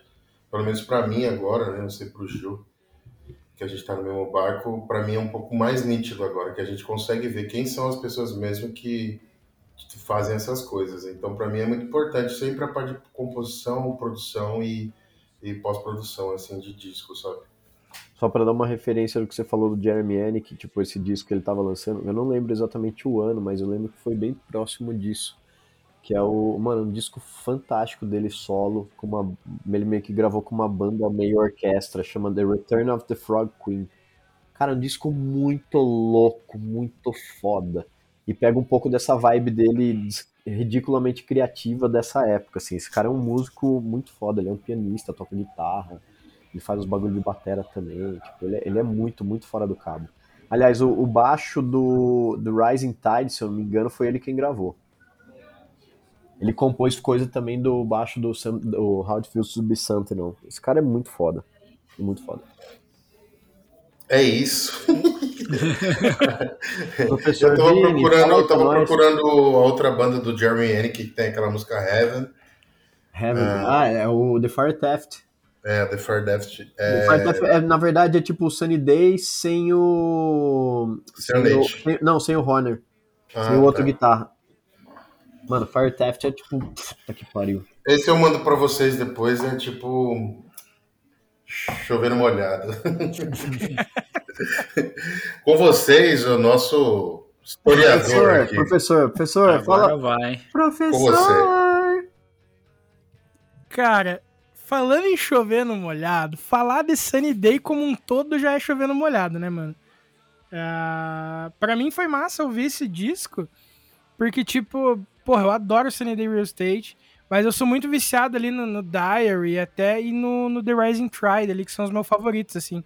deles, assim. Esse eu acho que eu, eu acho que eu nunca tinha ouvido ele inteiro, assim, pra ser bem honesto. Ouvi uma música ou outra solta, assim. E, cara, eu gosto pra caramba de como. Gostei, né, no caso, pra caramba, de como esse disco ele soa. É, é tipo assim, maduro e jovem ao mesmo tempo, tá ligado? É, ele, na, você pega nas letras, assim, tem algumas algumas ideias e desesperos jovens, assim, ao mesmo tempo que tem mais umas reflexões um pouco é, até mais maduras e Acho tal. Acho que é Deus tocando no fica... coração ali. certeza, certeza. Então eu achei essa mistura muito massa, assim, tá ligado? E, e, e, cara, é aquilo que já foi falado também. Uma das coisas mais fodas desse disco é o baixo das músicas, assim, tá ligado? Porque o baixo, ele é muito presente, ele é muito presente, especialmente nas músicas ali que, tipo, você tem como a base da música ali, a principal, né? Dois dedilhados, assim, um no teu fone direito e um no teu fone esquerdo, é, dedilhados diferentes, mas que juntos compõem a base ali, né? Então o baixo se destaca pra caramba, assim, em algumas músicas. É, em algumas músicas eles são umas linhas mais simples e tal. Ah, na, nas outras tem mais um, uma, uma dancinha, um, como se fosse até um riff no baixo, né? Uhum. Mas é, todas são muito bem executadas, cara. Todas é, são muito, muito bonitas de ouvir, assim, como ele encaixa, saca? Então, isso faz com que tenha um charme extra. É, especialmente, que eu falei, quando você entra naquela quebra de melodia, que ele passa do harmônico pro dissonante, muitas vezes é o baixo que te dá aquela primeira impressão, assim, saca? Uhum. Então, isso eu gostei pra caramba, assim, também. É, eu já falei isso de, de, de, outro disco aqui, comentei mais cedo, que é, ele é um disco que soa como a época, mas não soa datado. Então isso é muito foda de você ver dessas bandas lendárias ali do final dos anos 90 e tal, que você vê que os caras fizeram uma, a banda pode ter acabado, mas o som continua firme e forte, é, tipo assim, carregando tantos fãs como antes, tá ligado? Muitas vezes até mais, assim, tá ligado? Então, tipo, eu acho isso muito foda. Que os caras fizeram ali os discos e tal, e é uma parada que, cara, quanta. Porra, a gente tá em 2022 e muitas bandas têm eles como referência principal, saca? Isso fala por si só, assim. Saca? Então, tipo, ele. Tudo bem, a gente ouviu uma, uma versão remasterizada dele e tal. Mas mesmo assim, as estéticas, as melodias, as letras, a mixagem é, é, soa como um produto daquela época, saca? Ele soa clássico, saca? Você, tipo, o, o jeito que foi gravado e tal, detalhes assim que, tipo, às vezes passam até despercebido. E, sei lá, é muito foda, é, como naquela época as bandas soavam mais espontâneas, né? Vocês até comentaram sobre isso. E, e eu amo isso, saca? Tipo, aqueles vocais da, abre aspas, época, sabe? Que não é aquela parada extremamente trampada em estúdio. O cara tem. O cara, o cara manja de todas as técnicas vocais, o melisma dele, não sei o quê. Não, você vê que, tipo assim, ó, eu consigo cantar assim, não é que eu sei cantar, tá ligado? Isso passa um, um, uma verdade, isso passa um, um, sentimento honesto naquilo que a pessoa tá cantando, na, na, na, letra que ela tá falando, na ideia que ela quer transmitir, saca? Porque, tipo, é, mano, com o tempo, especialmente depois do de que a música se, tor é, se tornou um produto do mainstream e que você tinha que se encaixar num padrão, é muito fácil você ouvir muitas bandas que soam iguais em tudo. Instrumental, você para, putz, mas isso não é tal banda. Não, putz, mas o vocalista canta igual tá ligado? Então, tipo, a, essa parada de eu quero fazer música. Ah, mas você não sabe cantar. Porra, eu vou aprender o que eu puder pra fazer, tá ligado? Tipo, a ideia do punk, assim, ah, eu não sei tocar, mas nós vamos tocar. Sacou é? Então, eu acho que isso trazia uma espontaneidade para as músicas, assim, que bandas como Sunny Day, The Used, Placebo tem. Porque se você vai. Você pensa nos vocalistas, você não pensa como o melhor vocalista do mundo, tá ligado? Se você vai montar uma banda do, do, dos melhores, você não pensa porque a gente acostumou como o padrão ser aquele cara com a, com a voz. É, não digo voz do locutor, mas aquela voz padrão que você escuta em várias bandas, assim, tipo saca? Tipo Nickelback, Creed, essas coisas. É, exato. É, tá ligado? Essa voz meio padrãozona de mercado, assim. Então, pra mim, quando você vê, tipo, essa galera que, tipo assim, não é o ápice da técnica, fazer música foda, é, ela soa muito mais honesta que as outras, saca? E isso para mim é o principal diferencial do Sunny Day em específico. Assim. E outra, é... o, o, Diesel jantava essas bandas que o Gil falou aí com fácil. Depois veio Nossa. o Cruz ainda, que jantava mais ainda. Diesel. É, mano, Diesel era um bagulho absurdo. E o Dora? Ah. é, essa ideia que eu, que eu, acabei de falar, não sei se eu consegui expressar ela. Conseguiu, eu tentei te, é te desestabilizar aqui pra você não reinar o é. episódio todo. Gila veio pra não, fazer tá o certo. caos, realmente. É porque, mano, quando eu pensei nisso, eu falei, cara, como é que eu vou explicar isso sem parecer que eu tô falando mal da banda? Porque não é falar mal, tá ligado? É que muita gente, tipo, interpreta, pode interpretar isso como, ah, o cara não tem o vocal padrão, é, como, sabe, uma ofensa, mas não é, mano. É, é, tipo, às vezes o cara cantar com sentimento vai muito mais do que o cara passar em 9 mil anos de curso de vocal para ter um vocal igual do cara do Nickelback, sacou? Então eu acho que isso para mim é, é, é, a parada que é mais difícil de explicar dessas bandas, mas é o que torna elas tão fodas e atemporais, assim, tá ligado? É a verdade que é passado. É o sentimento honesto que você escuta e você sente, sabe? Às vezes você nem sabe o que a letra tá falando, você tá ouvindo assim, tipo, despretensioso. Mas o jeito que o cara canta toca, sabe? Tipo, você assim, de um jeito que, caraca, porra, ele passa angústia, ele passa tristeza, ele passa felicidade. Então, sei lá, e, cara, é aquilo. Os instrumentais, como todos, são muito fodas, muito bem arranjados, mas é, é o vocal do, do Sunny Day, é o baixo presente nas músicas que dão um verdadeiro show, assim, no álbum. E é isso. Boa. Nesse eu fui mais contido. Segurou a onda. É que eu acho que você tá segurando pra falar do teu. Ah, o meu é foda. É. Eu pensei isso também. Ele só segurou um pouquinho, ele deu aquela só moedinha ali na língua e falou: agora eu tô esquentando. Agora a cobra vai fumar. E de música, o que, vocês separaram desse disco? Velho, eu separei a Remastered. Então, né, vamos falar de uma coisa engraçada. Acontece que uh, no Spotify a gente ouviu a versão Remastered do disco, né? E o disco tem 11 músicas e todas elas têm ali o nome e tal, né? E do lado Remastered. Ou seja, o Luizeira pode ter escolhido qualquer uma das 11 do disco. Eu seduzo que ele escolheu a música que eu acho que o nome é Number 8, né? Número 8, porque ela só tem o número 8 ali. Porque é, é a que seria mais fácil. Porque todas as outras têm uma palavra antes, tá ligado? E como essa tem só o número, eu seduzo que ele escolheu essa number 8. Então vou tocar ela aí e foi mal, Luizeira.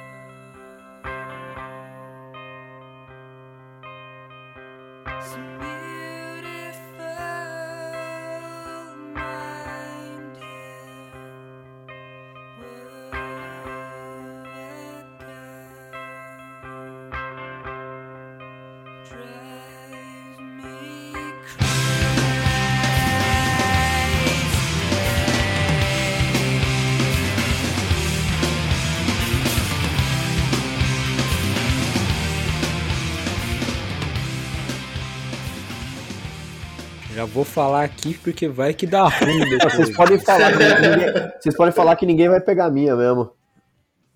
Pode ter certeza, mas certeza absoluta. Vai lá, Gila. Que que Cara, eu gosto muito de duas músicas.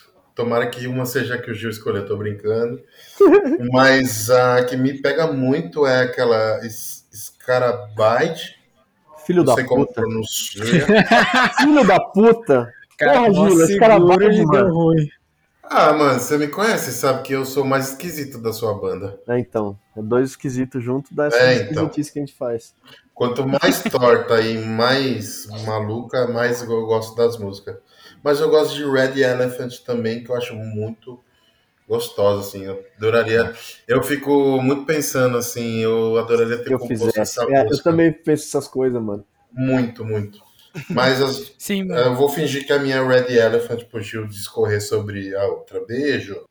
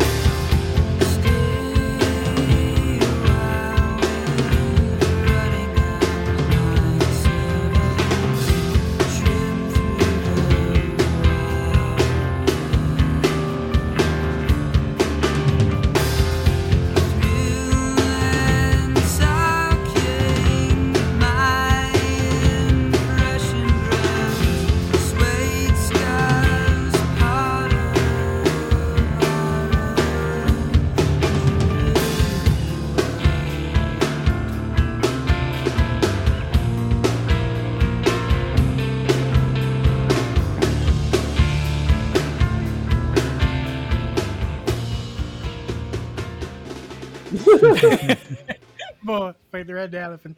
Cara. Ai, caramba, eu tenho algumas seleções aqui, vocês não A única que, foi escolhida aqui das 5 foi a Red Elephant. Eu vou de, de 5x4, então, mano.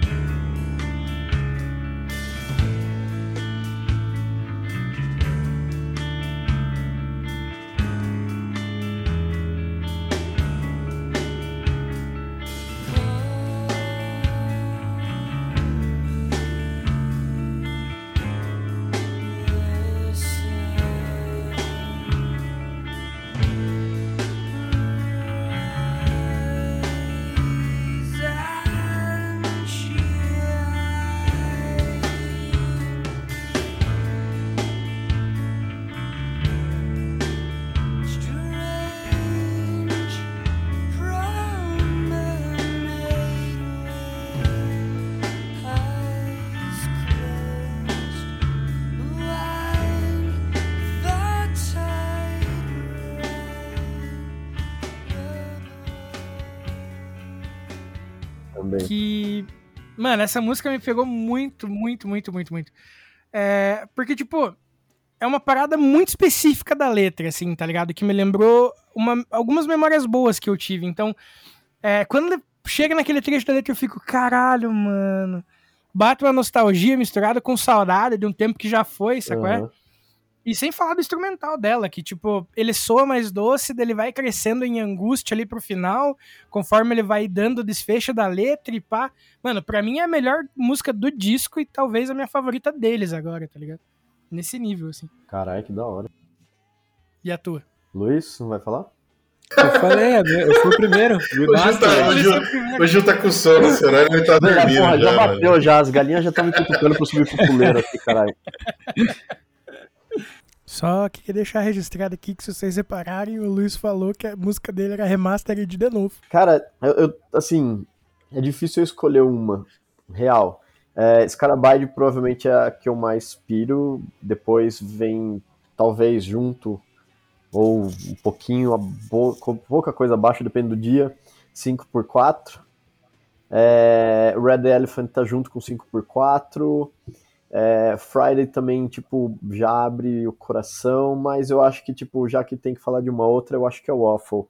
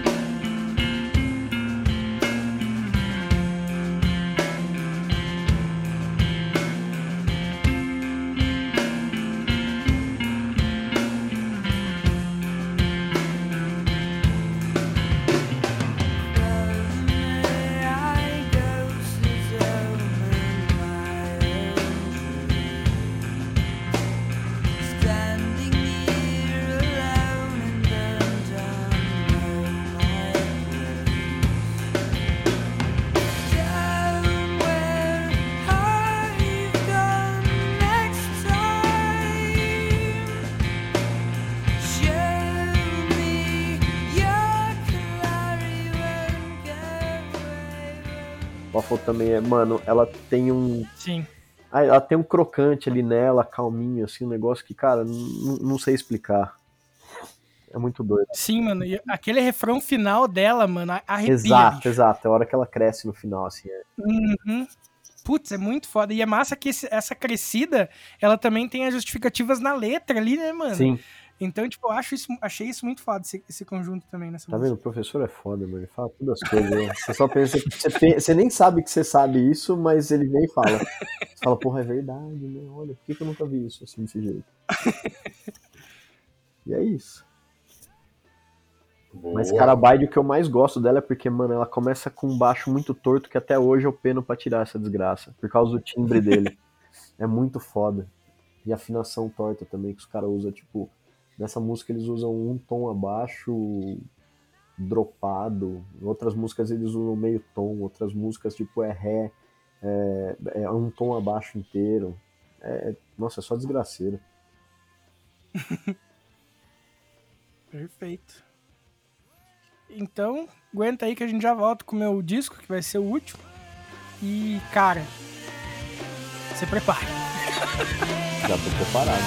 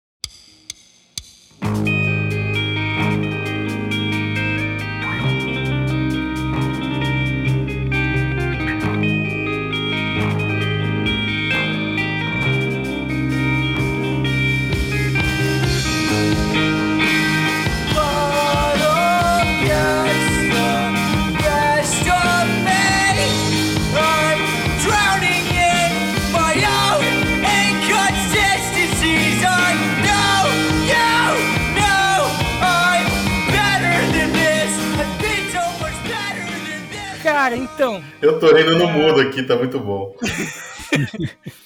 é o seguinte, eu trouxe esse disco e, assim, ele é um disco tenso, ele é um disco pesado, mas tem muito, muito, muito tempo que eu queria mesmo falar sobre ele, porque eu acho ele um disco incrível, assim. E eu tô falando do disco Home Like No Places There, do The Hotelier.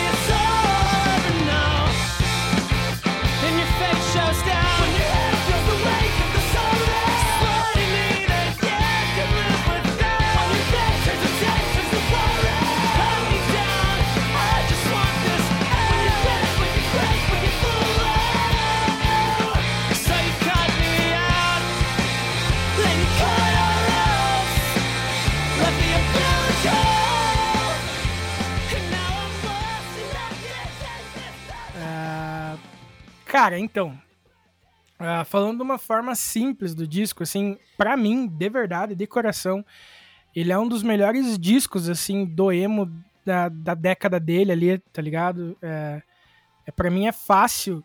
É, para mim, ele parece fácil de você ser. Dele, ele é um disco que parece fácil de ser sentido, assim. Porque. É, ele é um disco que basicamente ele fala sobre a perda, sobre depressão e sobre suicídio, assim. Ele é um disco bem, bem pesado nas letras, assim. Então é muito fácil de você entender, sentir esse disco, mas é difícil de você digerir o que ele tá falando, saca? Ah, porque ele põe a gente para pensar em coisas que, que, vão além da música, saca? Ah, você pega as letras ali, tipo, você vê que cada música te dá alguma coisa para você pensar sobre a tua própria vida, sabe? Sobre alguém que você viu, conheceu e que já partiu, ou sobre alguém que você tentou ajudar e não conseguiu. Então eu acho esse disco, tipo, ele é muito pesado, mas é, é engraçado, porque é, falando de umas paradas tão, tão tensas assim, é, ele podia aproveitar dessa melancolia e, e, e saca, tipo, é, soar triste, falar do, da forma mais triste possível. Mas não, cara, ele é um disco que ele soa positivo, ele fala sobre positividade, sobre como a vida é um ciclo e que, tipo, você, às vezes você dá o teu melhor para ajudar uma pessoa, mas simplesmente a dor dessa pessoa era maior, tá ligado? Então, uh, é muito foda, assim. Ele tem, como eu falei, o conteúdo dele é muito, muito bad. E daí, ainda mais quando você para e pensa, às vezes, assim, pela, pela tua idade. Eu vejo por mim, eu vou fazer 30 esse ano, tá ligado? E eu já perdi amigos, assim, por vários motivos, saca? E, e não era algo que, quando eu me imaginava lá nos meus 15, 18 anos, eu não me imaginava, tipo, era uma parada que pra mim parecia tão distante, tá ligado? Tipo, perder pessoas assim no auge da, da vida delas e tal.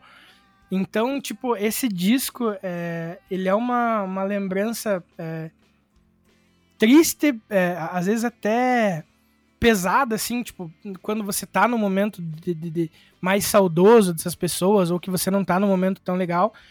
Mas, ao mesmo tempo, ele é um sopro de esperança pelo, pelo processo de, de, de reconstrução que ele traz nas letras, saca? É, é, que nasce no trabalho interno, com cada perda que as pessoas têm na vida, tá ligado? É, sei lá, é, é, é um tempo assim, tipo, que passa de você pensando e tentando adivinhar é, se, sabe, como é o teu relacionamento com as pessoas, como foi, como teria sido, saca? E, e ficando, às vezes, até paralisado pelo peso de, dessas circunstâncias, assim, saca? Então, é, meio que é isso que me chama tanta atenção nesse disco. Que, sei lá, é, porra, no, nos últimos dois anos aí a gente viveu uma pandemia fodida, ainda tá vivendo, obviamente, mas eu digo, é, graças a Deus, hoje em dia muitas pessoas pegam a doença e graças à vacina tão, tão de boa e tal. Mas, tipo, cara, a gente perdeu tanto nos últimos tempos e, e achar um disco que fala sobre a tristeza sem chafurdar na autopiedade, tá ligado? É, eu acho isso muito foda, porque, beleza, ele fala sobre depressão, fala sobre perda, sobre morte, sobre suicídio e tal, mas o, o disco todo é sobre ser forte, tá ligado? É sobre estender a mão e tentar ajudar o ouvinte a entender tudo isso que tá passando. Tipo, esse disco é empático, mano. E é isso que eu acho mais lindo nessa obra, tá ligado? É um disco empático. Uh, porque são histórias, assim, é, extremamente é, pessoais em cada música, tá ligado? Mas é muito fácil de você transferir aquela história para algo que você já viveu, tá ligado? Que mesmo soando longe da inspiração original da música, é, é muito fácil de você conseguir se relacionar com as letras, tá ligado? Então, o Home Like No Place Is There é muito fácil para para ele é adaptável ao seu ouvinte, tá ligado? Uh, se você não passou por isso, você conhece alguém que passou, então você entende o processo, você conhece esse processo de luto, tá ligado? Independente de ser luto, pode ser o isolamento, pode ser algo é, de identidade da pessoa, saca? Tipo, eu sou uma pessoa mais é, reclusa e, saca, não sei como lidar com isso. Então, é, algumas letras podem até soar mais abstratas e tal, mas é, o disco ele é muito lindo, cara, porque, tipo, uh, porra, é, a quarta música ali, Your Deep Rest, que é, é uma música que fala diretamente, assim, saca? Sobre o que ela tá falando, sobre uma morte, pá. Só que, tipo, ela tem uma melodia que ela não, não faz parecer que ela é uma melodia triste, ao mesmo tempo que ela não faz parecer que é uma melodia feliz. Mas quando ela chega no refrão, que é a parte mais dolorida, a melodia é esperançosa, sabe? Tipo, eu admiro esse, esse álbum é, é para além da música, para além do emo. Eu admiro ele como uma obra de arte feita por pessoas, tá ligado? que para mim a arte é muito sobre isso, é sobre sentir e é sobre transferir sentimentos. Como as outras pessoas vão receber é, é, é outra história, porque é, eu já falei aqui, eu sempre comento que a arte ela é tua até você lançar. A partir daí ela é do ouvinte, ela é do, do teu interlocutor, é quem vai receber ali que vai fazer a interpretação. Agora, quando você consegue fazer um álbum que, independente da interpretação, no final quase todo mundo vai ter uma ideia de esperança semelhante, independente do peso da, da, da tua história, mano. Tipo, esse álbum é, é, o, é aquele abraço amigo que você mais precisa nesses momentos de dificuldade, tá ligado? E eu acho que esse é o maior elogio e é o elogio mais forte que alguém pode fazer para um disco como um, um todo, assim. Obviamente existem outros que merecem esse mesmo esse mesmo elogio, assim, tá ligado? Mas, mano, esse disco aqui, cara, putz, é, é simplesmente simplesmente incrível, assim, tá ligado? É, como eu falei, para mim ele é um dos melhores discos da década dele aí, do, do da década dos 2010 até os 2019 ali. É, que eu falei, ele é uma obra completa, ele é conceitual, mas ele tem um conceito muito bem amarradinho, saca? Então, sei lá, poucas bandas tratam desses desses assuntos tão delicados assim de uma forma tão rica liricamente, saca? E, e, e, mesmo sendo um disco tão. com uma, com uma temática né, pesada, ele não é um estraga prazeres, como eu falei. Você tá ouvindo ele, ele consegue te passar esperança, não o contrário. Sabe? É você falar da tristeza de uma forma, tipo, vai passar, vai melhorar e tal. Então ele põe a gente para refletir de umas paradas sérias através da perspectiva do, do, narrador ali que tá guiando a gente através da, da história, né? Pela voz do vocalista. Mas, cara, é um disco que provavelmente eu vou carregar pra vida por tudo que ele representa e por tudo que ele me lembra, assim, saca? É, é foda, depois de um clube do disco tão animado, trazer um disco tão pesado para encerrar. É, não foi é, proposital, até porque eu não tinha pensado na ordem alfabética quando a gente come começou a discutir os discos. Mas eu queria muito trazer esse disco, cara, porque eu acho esse disco muito foda. E para quem não conhece, às vezes esse pode ser o abraço amigo que precisa por um momento de dificuldade, tá ligado? Então, a palestra sobre esse disco é essa. É, e, com, e com palavras de Vinícius Pereira da Luz, encerramos por aqui. no máximo a gente escolhe a música. Exato. Eu vou falar bem rápido sobre ele, porque assim, eu não conheci esse disco, o Hotel eu tipo, conheço há algum tempo que caiu no meu radar do Spotify, assim.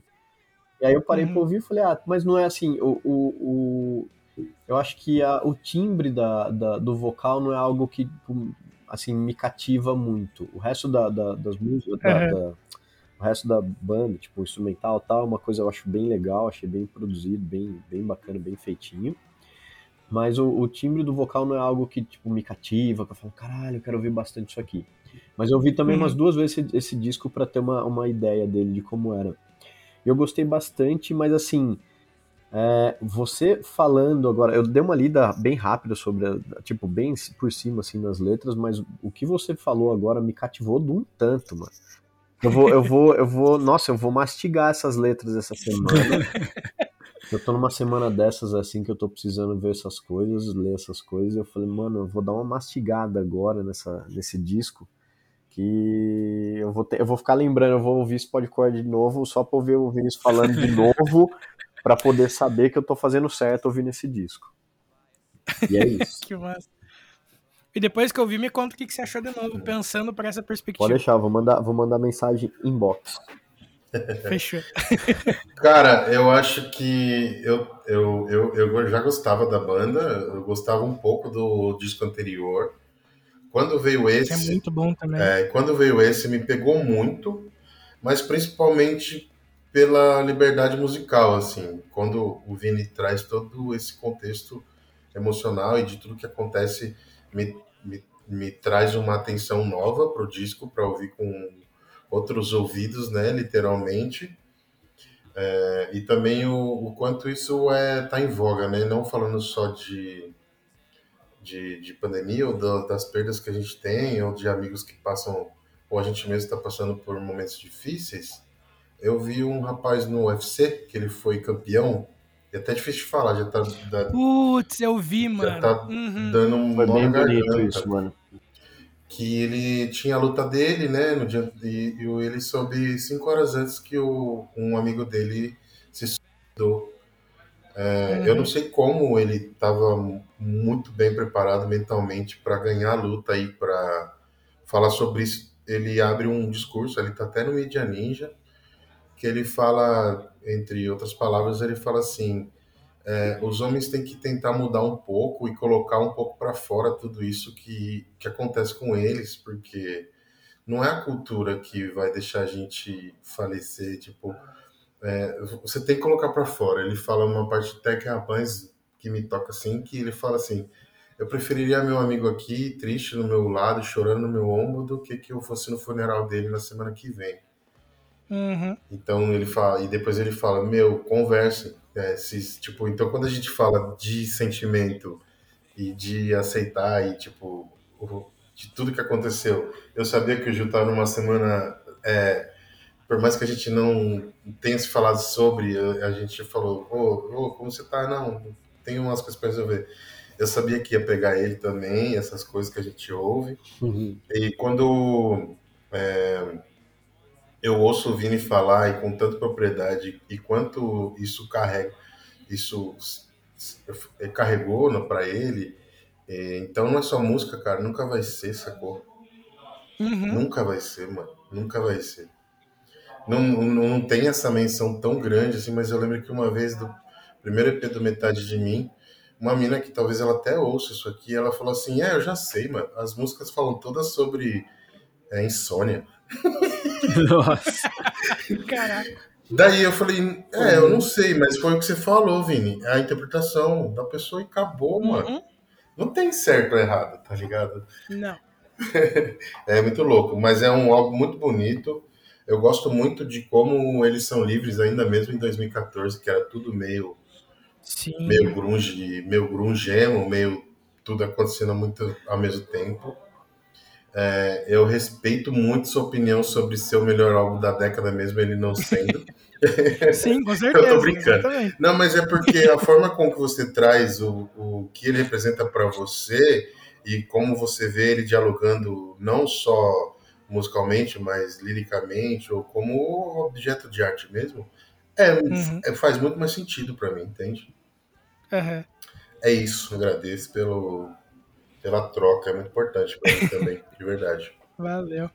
E, cara, nessa parada que você falou do vídeo do lutador do UFC, cara, é uma parada que apareceu até no meu Instagram, tipo, faz um tempo já. Eu tava até mostrando pra uma amiga minha, a gente tava conversando sobre uma parada, perguntei como é que ela tava, ela começou a falar, ela falou, tá, mas e como é que é pra você? Como é que você tá? Eu falei, ah, tô bem. Ela falou, não, tô falando sério, como é que você tá? E daí, na hora, ela me mandou um vídeo justamente sobre isso, que era tipo um vídeo que é uma guria falando assim, eu não lembro qual que é a fala da, da, da moça no vídeo, saca? Aproveitando os poderes da edição, acho que é a milésima vez que eu tô gravando isso, vocês não fazem ideia. É... Enfim, no dia do episódio eu mencionei muito por cima, mas eu não achei o vídeo para dar como exemplo. Porque foi uma trend que viralizou, pelo menos na minha bolha, assim. Tipo, tinha muito desses vídeos, assim. É, num período ali no, no, no Instagram, várias páginas postando e tudo mais. E, tipo, a moça perguntava, assim, tipo, um, um, um, um vídeo dela perguntando, tipo, é, o que significa é, ser homem, né? Tipo, só que em inglês, né? Tipo, be a man. Então, daí tem esse, esse, esse conceito, né? Do, do, tipo, quando você é criança, você cai, rala o joelho, tipo, teu pai vira e fala assim, ah, pare de chorar, foi só um raladinho, seja homem, tá ligado? É, é então a gente sempre foi fala gente, né, no sentido, tipo, o homem em si, ele sempre foi é, direcionado a suprimir, né, os sentimentos de uma forma, forma como um todo. É, nesses vídeos, assim, dessa trend que viralizou, tem muito comentário, tipo, babaca, assim, obviamente. Né? Tem, tem muitos caras, assim, nesse, nesses vídeos, assim, que eles dão exemplos sobre relacionamento em si, saca? Tipo, é, Comentários até um pouco machistas, na minha opinião, mas esse que eu tô falando em específico, o cara bateu nessa, muito nessa tecla do psicológico, saca? Que, tipo, que se você é homem, é, tipo, a, a, a tua saúde psicológica, então não importa pra ninguém, saca? Porque, tipo, se você já é ensinado desde criança que se você se machucou, você tem que ser homem e lidar com isso de uma forma mais, da forma mais rápida possível, sem se entregar, independente de qual seja o, o problema específico. Imagina quando você o assunto é tipo psicológico, tá ligado? Que é uma parada que as pessoas não veem, saca? Então, é, é até mencionado, tipo, se uma guria chega e fala, tipo, nossa, manda mensagem, amiga, preciso conversar e tal, não tô legal. A amiga vai lá e vai ouvir, tá ligado? E por muito tempo, se você. Eu, eu vivi momentos assim também, de chegar pra amiga e falar, tipo, ah, não tô legal, mano, precisava conversar com alguém. Ah, para de frescura, pia, larga mão, não sei o que, saca? Então, é, eu sei que hoje em dia, porra, sei lá, em vista 10 anos atrás aí. É, a gente. É, é, o mundo evoluiu pra caramba, né? Isso daí é um assunto, depressão, enfim, é, tudo que, que vem junto aí é falado, é discutido, é mostrado, na, né, debatido na televisão e tudo mais, em outros lugares, na, nas mídias, né, é bastante falado também.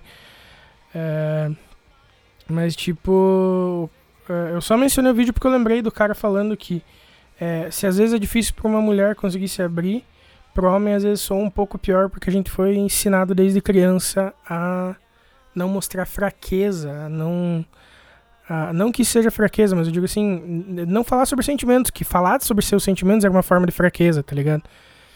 E eu não falo isso tipo de uma forma generalizando, assim, tipo, ai, é, coitado do homem e tal. É porque é, uh, na nossa sociedade a gente sabe que o machismo impera. E essa masculinidade tóxica acaba trazendo é, fim a muitas vidas, assim, às vezes, tá ligado? Então meio que era só pra continuar no raciocínio do vídeo do, do, do cara do UFC lá. Então, é, eu acho esse diálogo sobre isso uma, uma, uma parada bem rica e importante, assim, tá ligado? Porque falar mais sobre isso, porque as pessoas que têm também, por exemplo, depressão, elas não conseguem falar também, né? Tipo, muitas não conseguem se abrir com as pessoas. Eu, a gente dá, eu especialmente que dando esse exemplo do homem, novamente, reforço que eu tô falando sobre isso em específico pelo fato da cultura da masculinidade tóxica de que homem não pode falar sobre sentimento, tá ligado? E tipo, cara, pra onde a gente olha tem pessoa com, esses, com esse pensamento retrógrado, retrógrado, tá ligado? Essa, essa cabeça dos do, nossos pais, nossos avós, cheia de preconceitos e pá. Uh, eu já, já. Não, não vou citar nomes, obviamente, mas eu já tive um relacionamento onde a minha namorada, é, quando eu contei que eu era diagnosticado com depressão, que a psicóloga havia me diagnosticado, é, ela disse pra mim que era frescura, que era que eu tinha que parar de ser fresco, que não é assim que funciona, era só eu querer fazer as coisas e dar volta por cima, porque se fulano consegue, por que, que eu não ia conseguir? Se ela consegue, por que, que eu não conseguiria? Tá ligado? E assim, precisou de uma pessoa próxima da família chegar a falar pra, que é psicólogo falar para essa moça em específico que não é bem assim que as coisas funcionam, tá ligado? Que a depressão era uma parada séria e tudo mais. Então, é, tem mais esse quê de porque eu, eu entrei nesse assunto também, tá ligado? Já passei por, por situações complexas de, tipo, a pessoa que eu mais confiava, é, entre aspas, debochar de mim por eu ter falado dos, dos, meus sentimentos e de depressão e tal. Tá ligado? Então é, é meio que só isso. Só por isso. E sigamos com o resto do comentário feito durante a gravação do episódio. Bem, antes da gente voltar rapidinho aqui, eu falei do post, agora eu quero ler um, um, um comentário aqui rapidão só pra é, concluir o raciocínio aqui. Que o, o moço aqui ele fala é, em tradução livre, né? Meu Deus, você tem razão, ninguém se importa. Cresça, amadureça. É, reclamar no Instagram não vai mudar nada. É, eu me sinto mal pelas gerações que estão por vir. As pessoas estão ficando cada vez mais. Uh, qual seria a palavra para isso? Seria. Estão ficando cada vez mais é, delicadas e delicadas, ou fracas e fracas, tá ligado? No termo original, softer and softer. É, a cada dia que passa. É, cara, se você não consegue lidar, então apenas dê um passo para trás e tipo se recomponha. É, ou apenas é, faça alguma coisa, independentemente, seja com a ajuda de algum a mão amiga de, de algum algum amigo próximo, com a ajuda de algum amigo próximo, ou com a sua família. É, e você não vai se preocupar com nada. Parem de ser fracos. Tá ligado? Só então é aquilo. É, uma pessoa acha que porque com ela tá tudo bem, com todo mundo tem que estar tá também, tá ligado? É isso, é tão difícil falar de sentimentos que até para falar uma parada simples eu tô aqui me enrolando em 5, 6 minutos pra falar meio que o óbvio, tá ligado? Mas enfim. É... é engraçado porque eu tô falando com vocês ouvintes que eu considero amigos e mesmo assim parece difícil falar sobre, mas enfim, voltamos ao episódio. Porque se uma garota chega e fala assim, amiga, preciso conversar, ela vai dizer, vou te ouvir. Se você chega para alguns amigos e fala, cara, eu preciso conversar, cara vai dizer, ah, para de frescura, mano. Larga a mão, tá ligado? Então, e o vídeo virava sobre isso, assim, tipo, que é, os homens precisam falar mais também. É, as pessoas, como um todo também, né, precisam falar mais e parar de guardar essas paradas para si. Porque tudo que que bate dentro de você e você não fala, mano, pode ser muito destrutivo para você, tá ligado? Então, é, cara, chama um amigo, conversa, desabafa, tira de você, porque quando você tira de você e você transforma, você verbaliza, você transforma aquilo em algo real, algo é, físico, algo é, tátil que você consegue combater, tá ligado? Então vamos falar sobre as coisas cada vez mais. Enfim, é isso. E obviamente, se for possível também, né, procurar a ajuda de um profissional. Bravo. O professor sempre dando a letra, né, tio? Cara, assim, eu não tenho tanta coisa para falar desse disco porque é uma banda que eu, eu conhecia mais de nome. Pode né, falar que é porque o Vinícius já falou tudo. Também, né? é verdade. Não tem mais tem como essa. torcer o, o, a laranja aqui no máximo. Mas, mano, é uma banda que, tipo, eu conhecia de nome, do Vini e do Fábio falarem bastante. É, achei o disco legal, assim, mas eu não, não, me aprofundei em letra de música, assim, então, tipo, não tenho como criar essa conexão que o Vinícius criou, por exemplo. É, falando mais da sonoridade, sim, é uma sonoridade que eu acho legal, mas o, o, o próprio Vini tá ligado que é, essas bandas com esse som mais de, de, sei lá, com bastante influência de Midwest eu gosto, mas não, nunca vai ser total a minha pira, assim. Mas uhum. eu achei um disco bom pra caramba, assim, mano, gostei da da sonoridade dele, assim, acho que flui bem, assim, para quem não, não, manja nada do, do gênero, não conhece, não tá ah, acostumado a ouvir. Um disco curto, assim, mas dá para sacar, mesmo não sacando muito do, da, da, letra, assim, dá pra sacar que ele é um disco intenso, assim. Uhum. E eu achei muito foda a capa também, mano. Nossa, a capa é linda demais, mano. É muito foda. Eu fui procurar essa capa em tamanho grande para colocar no meu, no meu plano de fundo uhum, do PC, sim, tá ligado? Sim. Você acha muita foto da casa original, mas não acha da porra da capa com a escrita. Aí é tá foda. Tá Caralho, que louco. Mas é isso. Sim, sim. Eu, eu, acho, eu acho que eu consigo achar depois, hein, Vini? Eu sou meio ratinho de internet aí. Aí, ó, coisa... Se achar, manda pra mim. Eu me... super quero isso pro meu plano de fundo. Depois me dá, um, me dá um DM ali que eu acho que eu consigo, na moral. Fechou. Nossa, fechou. E, e música? Que música que vocês Ah, eu vou começar a zoeira. vai lá, vai lá. Mas eu vou mesmo. Cara, tem duas músicas que me pegaram muito e que eu me divido muito. Eu tenho banda de hardcore e banda de emo, então, tipo, eu sempre fui. Quando eu era estreia, eu zoava, ah, sou emo Ed. Mas, assim, sempre eu vou do, de 0 a 100 muito rápido, assim, pra mim é muito legal. Eu gosto de, muito de Housebroken, por causa da melodia, ela é a coisa incrível, assim, me arrepia. Não tô nem ouvindo a música, me arrepia. Sim, sim. E eu gosto muito de Life a Drag porque me lembra uma época muito específica. O Saetia, umas bandas muito datadas, que ele começa com aquele vocal rasgado assim, e que eu adoro uhum. isso, mano. Adoro essa, essa sacanagem aí, eu adoro esse tipo de sacanagem emo, safadinha. muito bom. Mano, eu vou de. Então você vai com qual das duas? É Pera aí, você vai com qual das duas? Ah, então? eu vou com a sacanagem emo ali, se eu sair tinha na veia, o Life a Drag.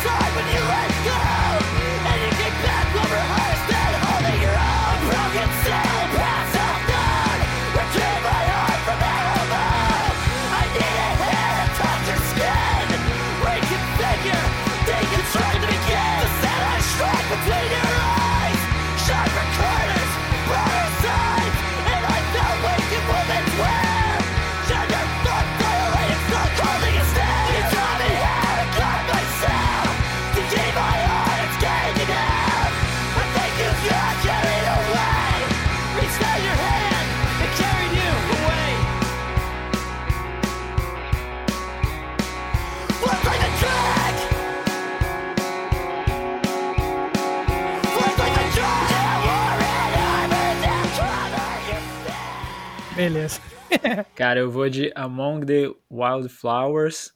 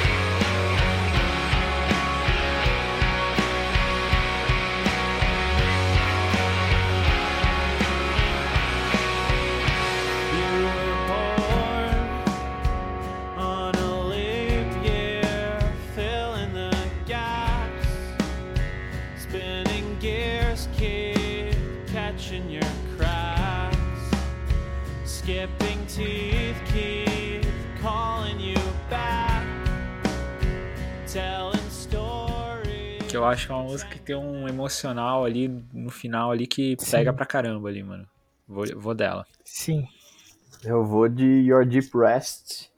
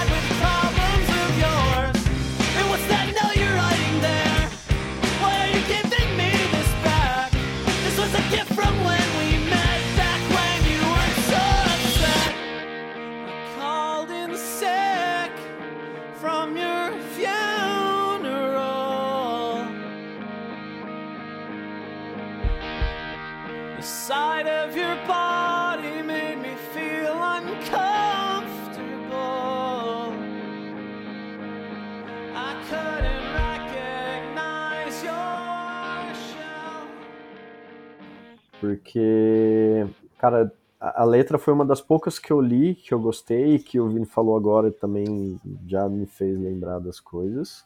Me fez lembrar, não, me fez ter uma compreensão melhor das coisas. E especialmente por causa da guitarrinha que, do começo, e que na verdade é meio Sim. que a guitarra riff da música, é, que ela é uma guitarra que facilmente o meu amigo Gila faria. Essa daí, Gila, é exatamente a sua mão ali, filho. Você só não sabe que você fez isso aí.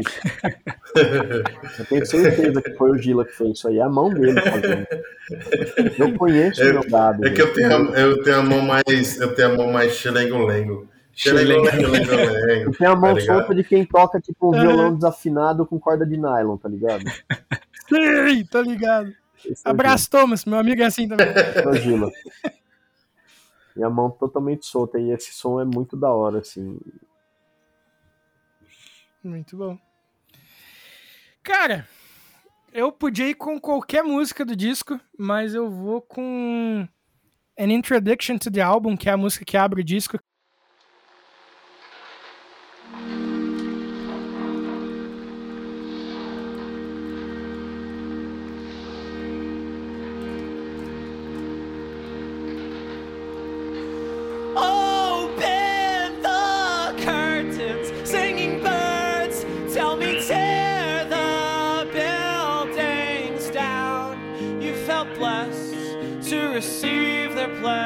sound, things that break, make you cringe inside yourself.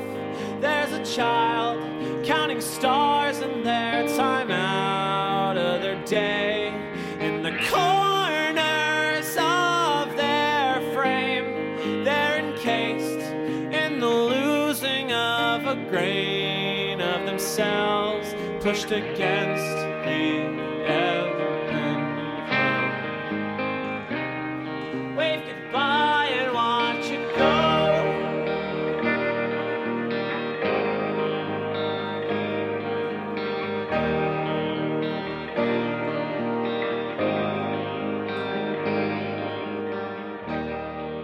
eu acho que ela dá exatamente a atmosfera para aquilo, tá ligado? Porque se você começa a ouvir a música, ela realmente parece uma música de despedida de alguma coisa, tá ligado? E isso fala muito sobre o álbum, inclusive. E ela vai crescendo em vocais, em instrumentos extras. E, cara, ela só cresce de verdade no final, tá ligado? Uhum. E se você for ver, ela acaba com fica um sonzinho no fundo quando ela acaba que ela liga diretamente com a segunda música, tá ligado? Então, tipo, ela, ela é literalmente, tipo, ó, é isso aqui que nós vamos te apresentar, essa é a ideia, é isso que eu tenho para te oferecer nesse disco, tá ligado? Então eu acho que, porra, como uma música de abertura, cara, ela entrega muito bem a, a dosagem de expectativa e, e, Não é compensação, mas é, tipo, a expectativa e aquilo que você recebe, tá ligado? Então, eu acho muito foda e é, é a minha música favorita do, do, disco, assim. E eu acho que é muito louco dessa banda que eu consigo imaginar eles tocando, tipo, na minha cabeça. Uhum. Eu não sei explicar porque nem todas que, eu, que, eu, que a gente ouve eu consigo imaginar tocando, mas ficar muito isso na minha cabeça e a capacidade de, de refrão, né, cara? Isso Sim, é uma aula nossa. de composição, assim. É tipo, o Metade tem poucas músicas com refrão e é a que a galera mais gosta. É tipo, claro, não estamos não comparando, não tem como, porque cada um tem uma vibe. Mas. Exato. E a gente nem pensa fazer uma música, né? Você só faz, você só vomita o que tá rolando uhum. ali. Mas o quanto, tipo, essas bandas, essa banda específica, é, sabe te entregar um refrão assim, tipo, sem parecer piegas, assim. Puta que pariu, Sim. mano. Me pega demais essas coisas. É muito isso mesmo, mano. Muito isso. Mas é isso. Estamos chegando aqui ao final de mais um Podcore com, cara, os discos, cara, esse, eu me senti muito em casa nesse episódio. Puta que pariu. Boa. Porque, cara, só disco da, da, nas pegadas das coisas que eu gosto, então, porra, pra mim foi, foi um episódio muito maravilhoso Ai, e eu pude finalmente falar, né, do eu pude, e eu finalmente consegui uma brecha para falar do Home Like, like No Places There, que é uma parada que eu quero desde o dia que eu descobri esse disco, porque como eu falei, eu acho ele uma, uma parada muito foda e, e com uma temática e, e, sabe, umas paradas muito incríveis, então eu queria falar. Então, muito obrigado a todo mundo que ouviu. Estamos chegando aí ao finaleira desse episódio. Porra, que episódio foda. Queria já de antemão agradecer o Gil e o Gila, mano. Pesada, muito de verdade. Valeu muito obrigado por terem mesmo. Colado aí gravar esse episódio com a gente. A gente que agradece pela oportunidade, é sempre gostoso falar sobre coisas que gostamos, na verdade, e principalmente aprender com o professor Vinícius. Olha que bem. Isso é melhor ainda, filho. Ô, Vini. Você vem você... aqui nem, e nem paga ainda pra aula. Primeiro eu queria agradecer a paciência aí com a minha falta de, de tempo, minha, minha ocupação errada no tempo aqui. Eu falei, ah, gosto do jogo de São Paulo, tô ali com o meu celular e com o meu fone, vai dar tudo certo. Daí eu entro aqui, é só no, é só no, no notebook, então desculpa por isso, pessoal, e obrigado pela troca, é muito importante pra gente. É, a gente está ficando aí, tipo, cada vez mais próximo, eu acho isso muito legal. É, eu gosto Sim. muito de construir relações, eu não acho, não gosto daquela coisa bem, sei lá, cês, acho que vocês entenderam, para mim é muito importante. Sim. O Gil é uma pessoa muito importante na minha vida já e vocês estão se tornando, principalmente por tudo que a gente está trocando aqui, isso é muito importante para mim, eu falo, eu falo e não tenho vergonha nenhuma de falar de sentimento e quando a gente vem e fala de arte, de sentimento e de de raiva também, de música, eu fico muito feliz. Muito obrigado, senhores. É, foi um prazer, viu? Porra, ah, a gente que agradece. Mano, é tudo recíproco aí, mano. A gente fica felizão Exato. também. E, Luizera, me conta, onde é que a galera consegue ouvir esse episódio? Cara, a galera consegue ouvir no Deezer, no Spotify, no Google Podcast, no Castbox, no Radio Public, no Anchor e no seu agregador de podcast favorito, Vinícius, o Podcast Addict. Muito bom. E você também pode encontrar a gente lá no nosso grupo no Discord, tá? No linkzinho do nosso Instagram. Não, a gente volta... Parça. Isso, foi o que eu quis dizer, no Telegram. E volta e meia a gente tá lá trocando ideia, que eu falei, às vezes mais, às vezes menos, dependendo da correria de cada um, mas, cara, a gente formou uma comunidade muito da hora lá, a galera lá é muito firmeza e sempre recebe muito bem todo mundo que chega lá, então sintam-se à vontade para sintam-se à vontade para fazer parte dessa comunidade também, beleza? No mais é isso. Mais uma vez, obrigado, Luizeiro. Obrigado, é, Gil e Gila. Tamo juntão. O episódio tá acabando. Até a quinta-feira com a próxima entrevista. E é isso. Falou, abraços. Falou. Valeu.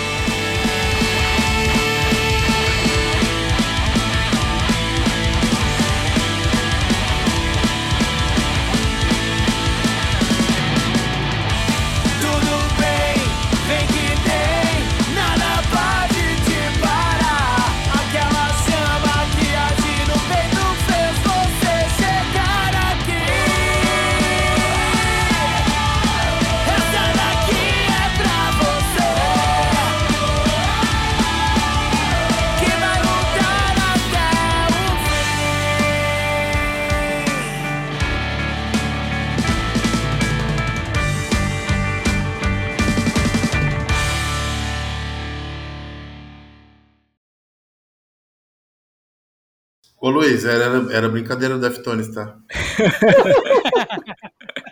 Os caras já saem magoados já do rolê, né? Nossa, total.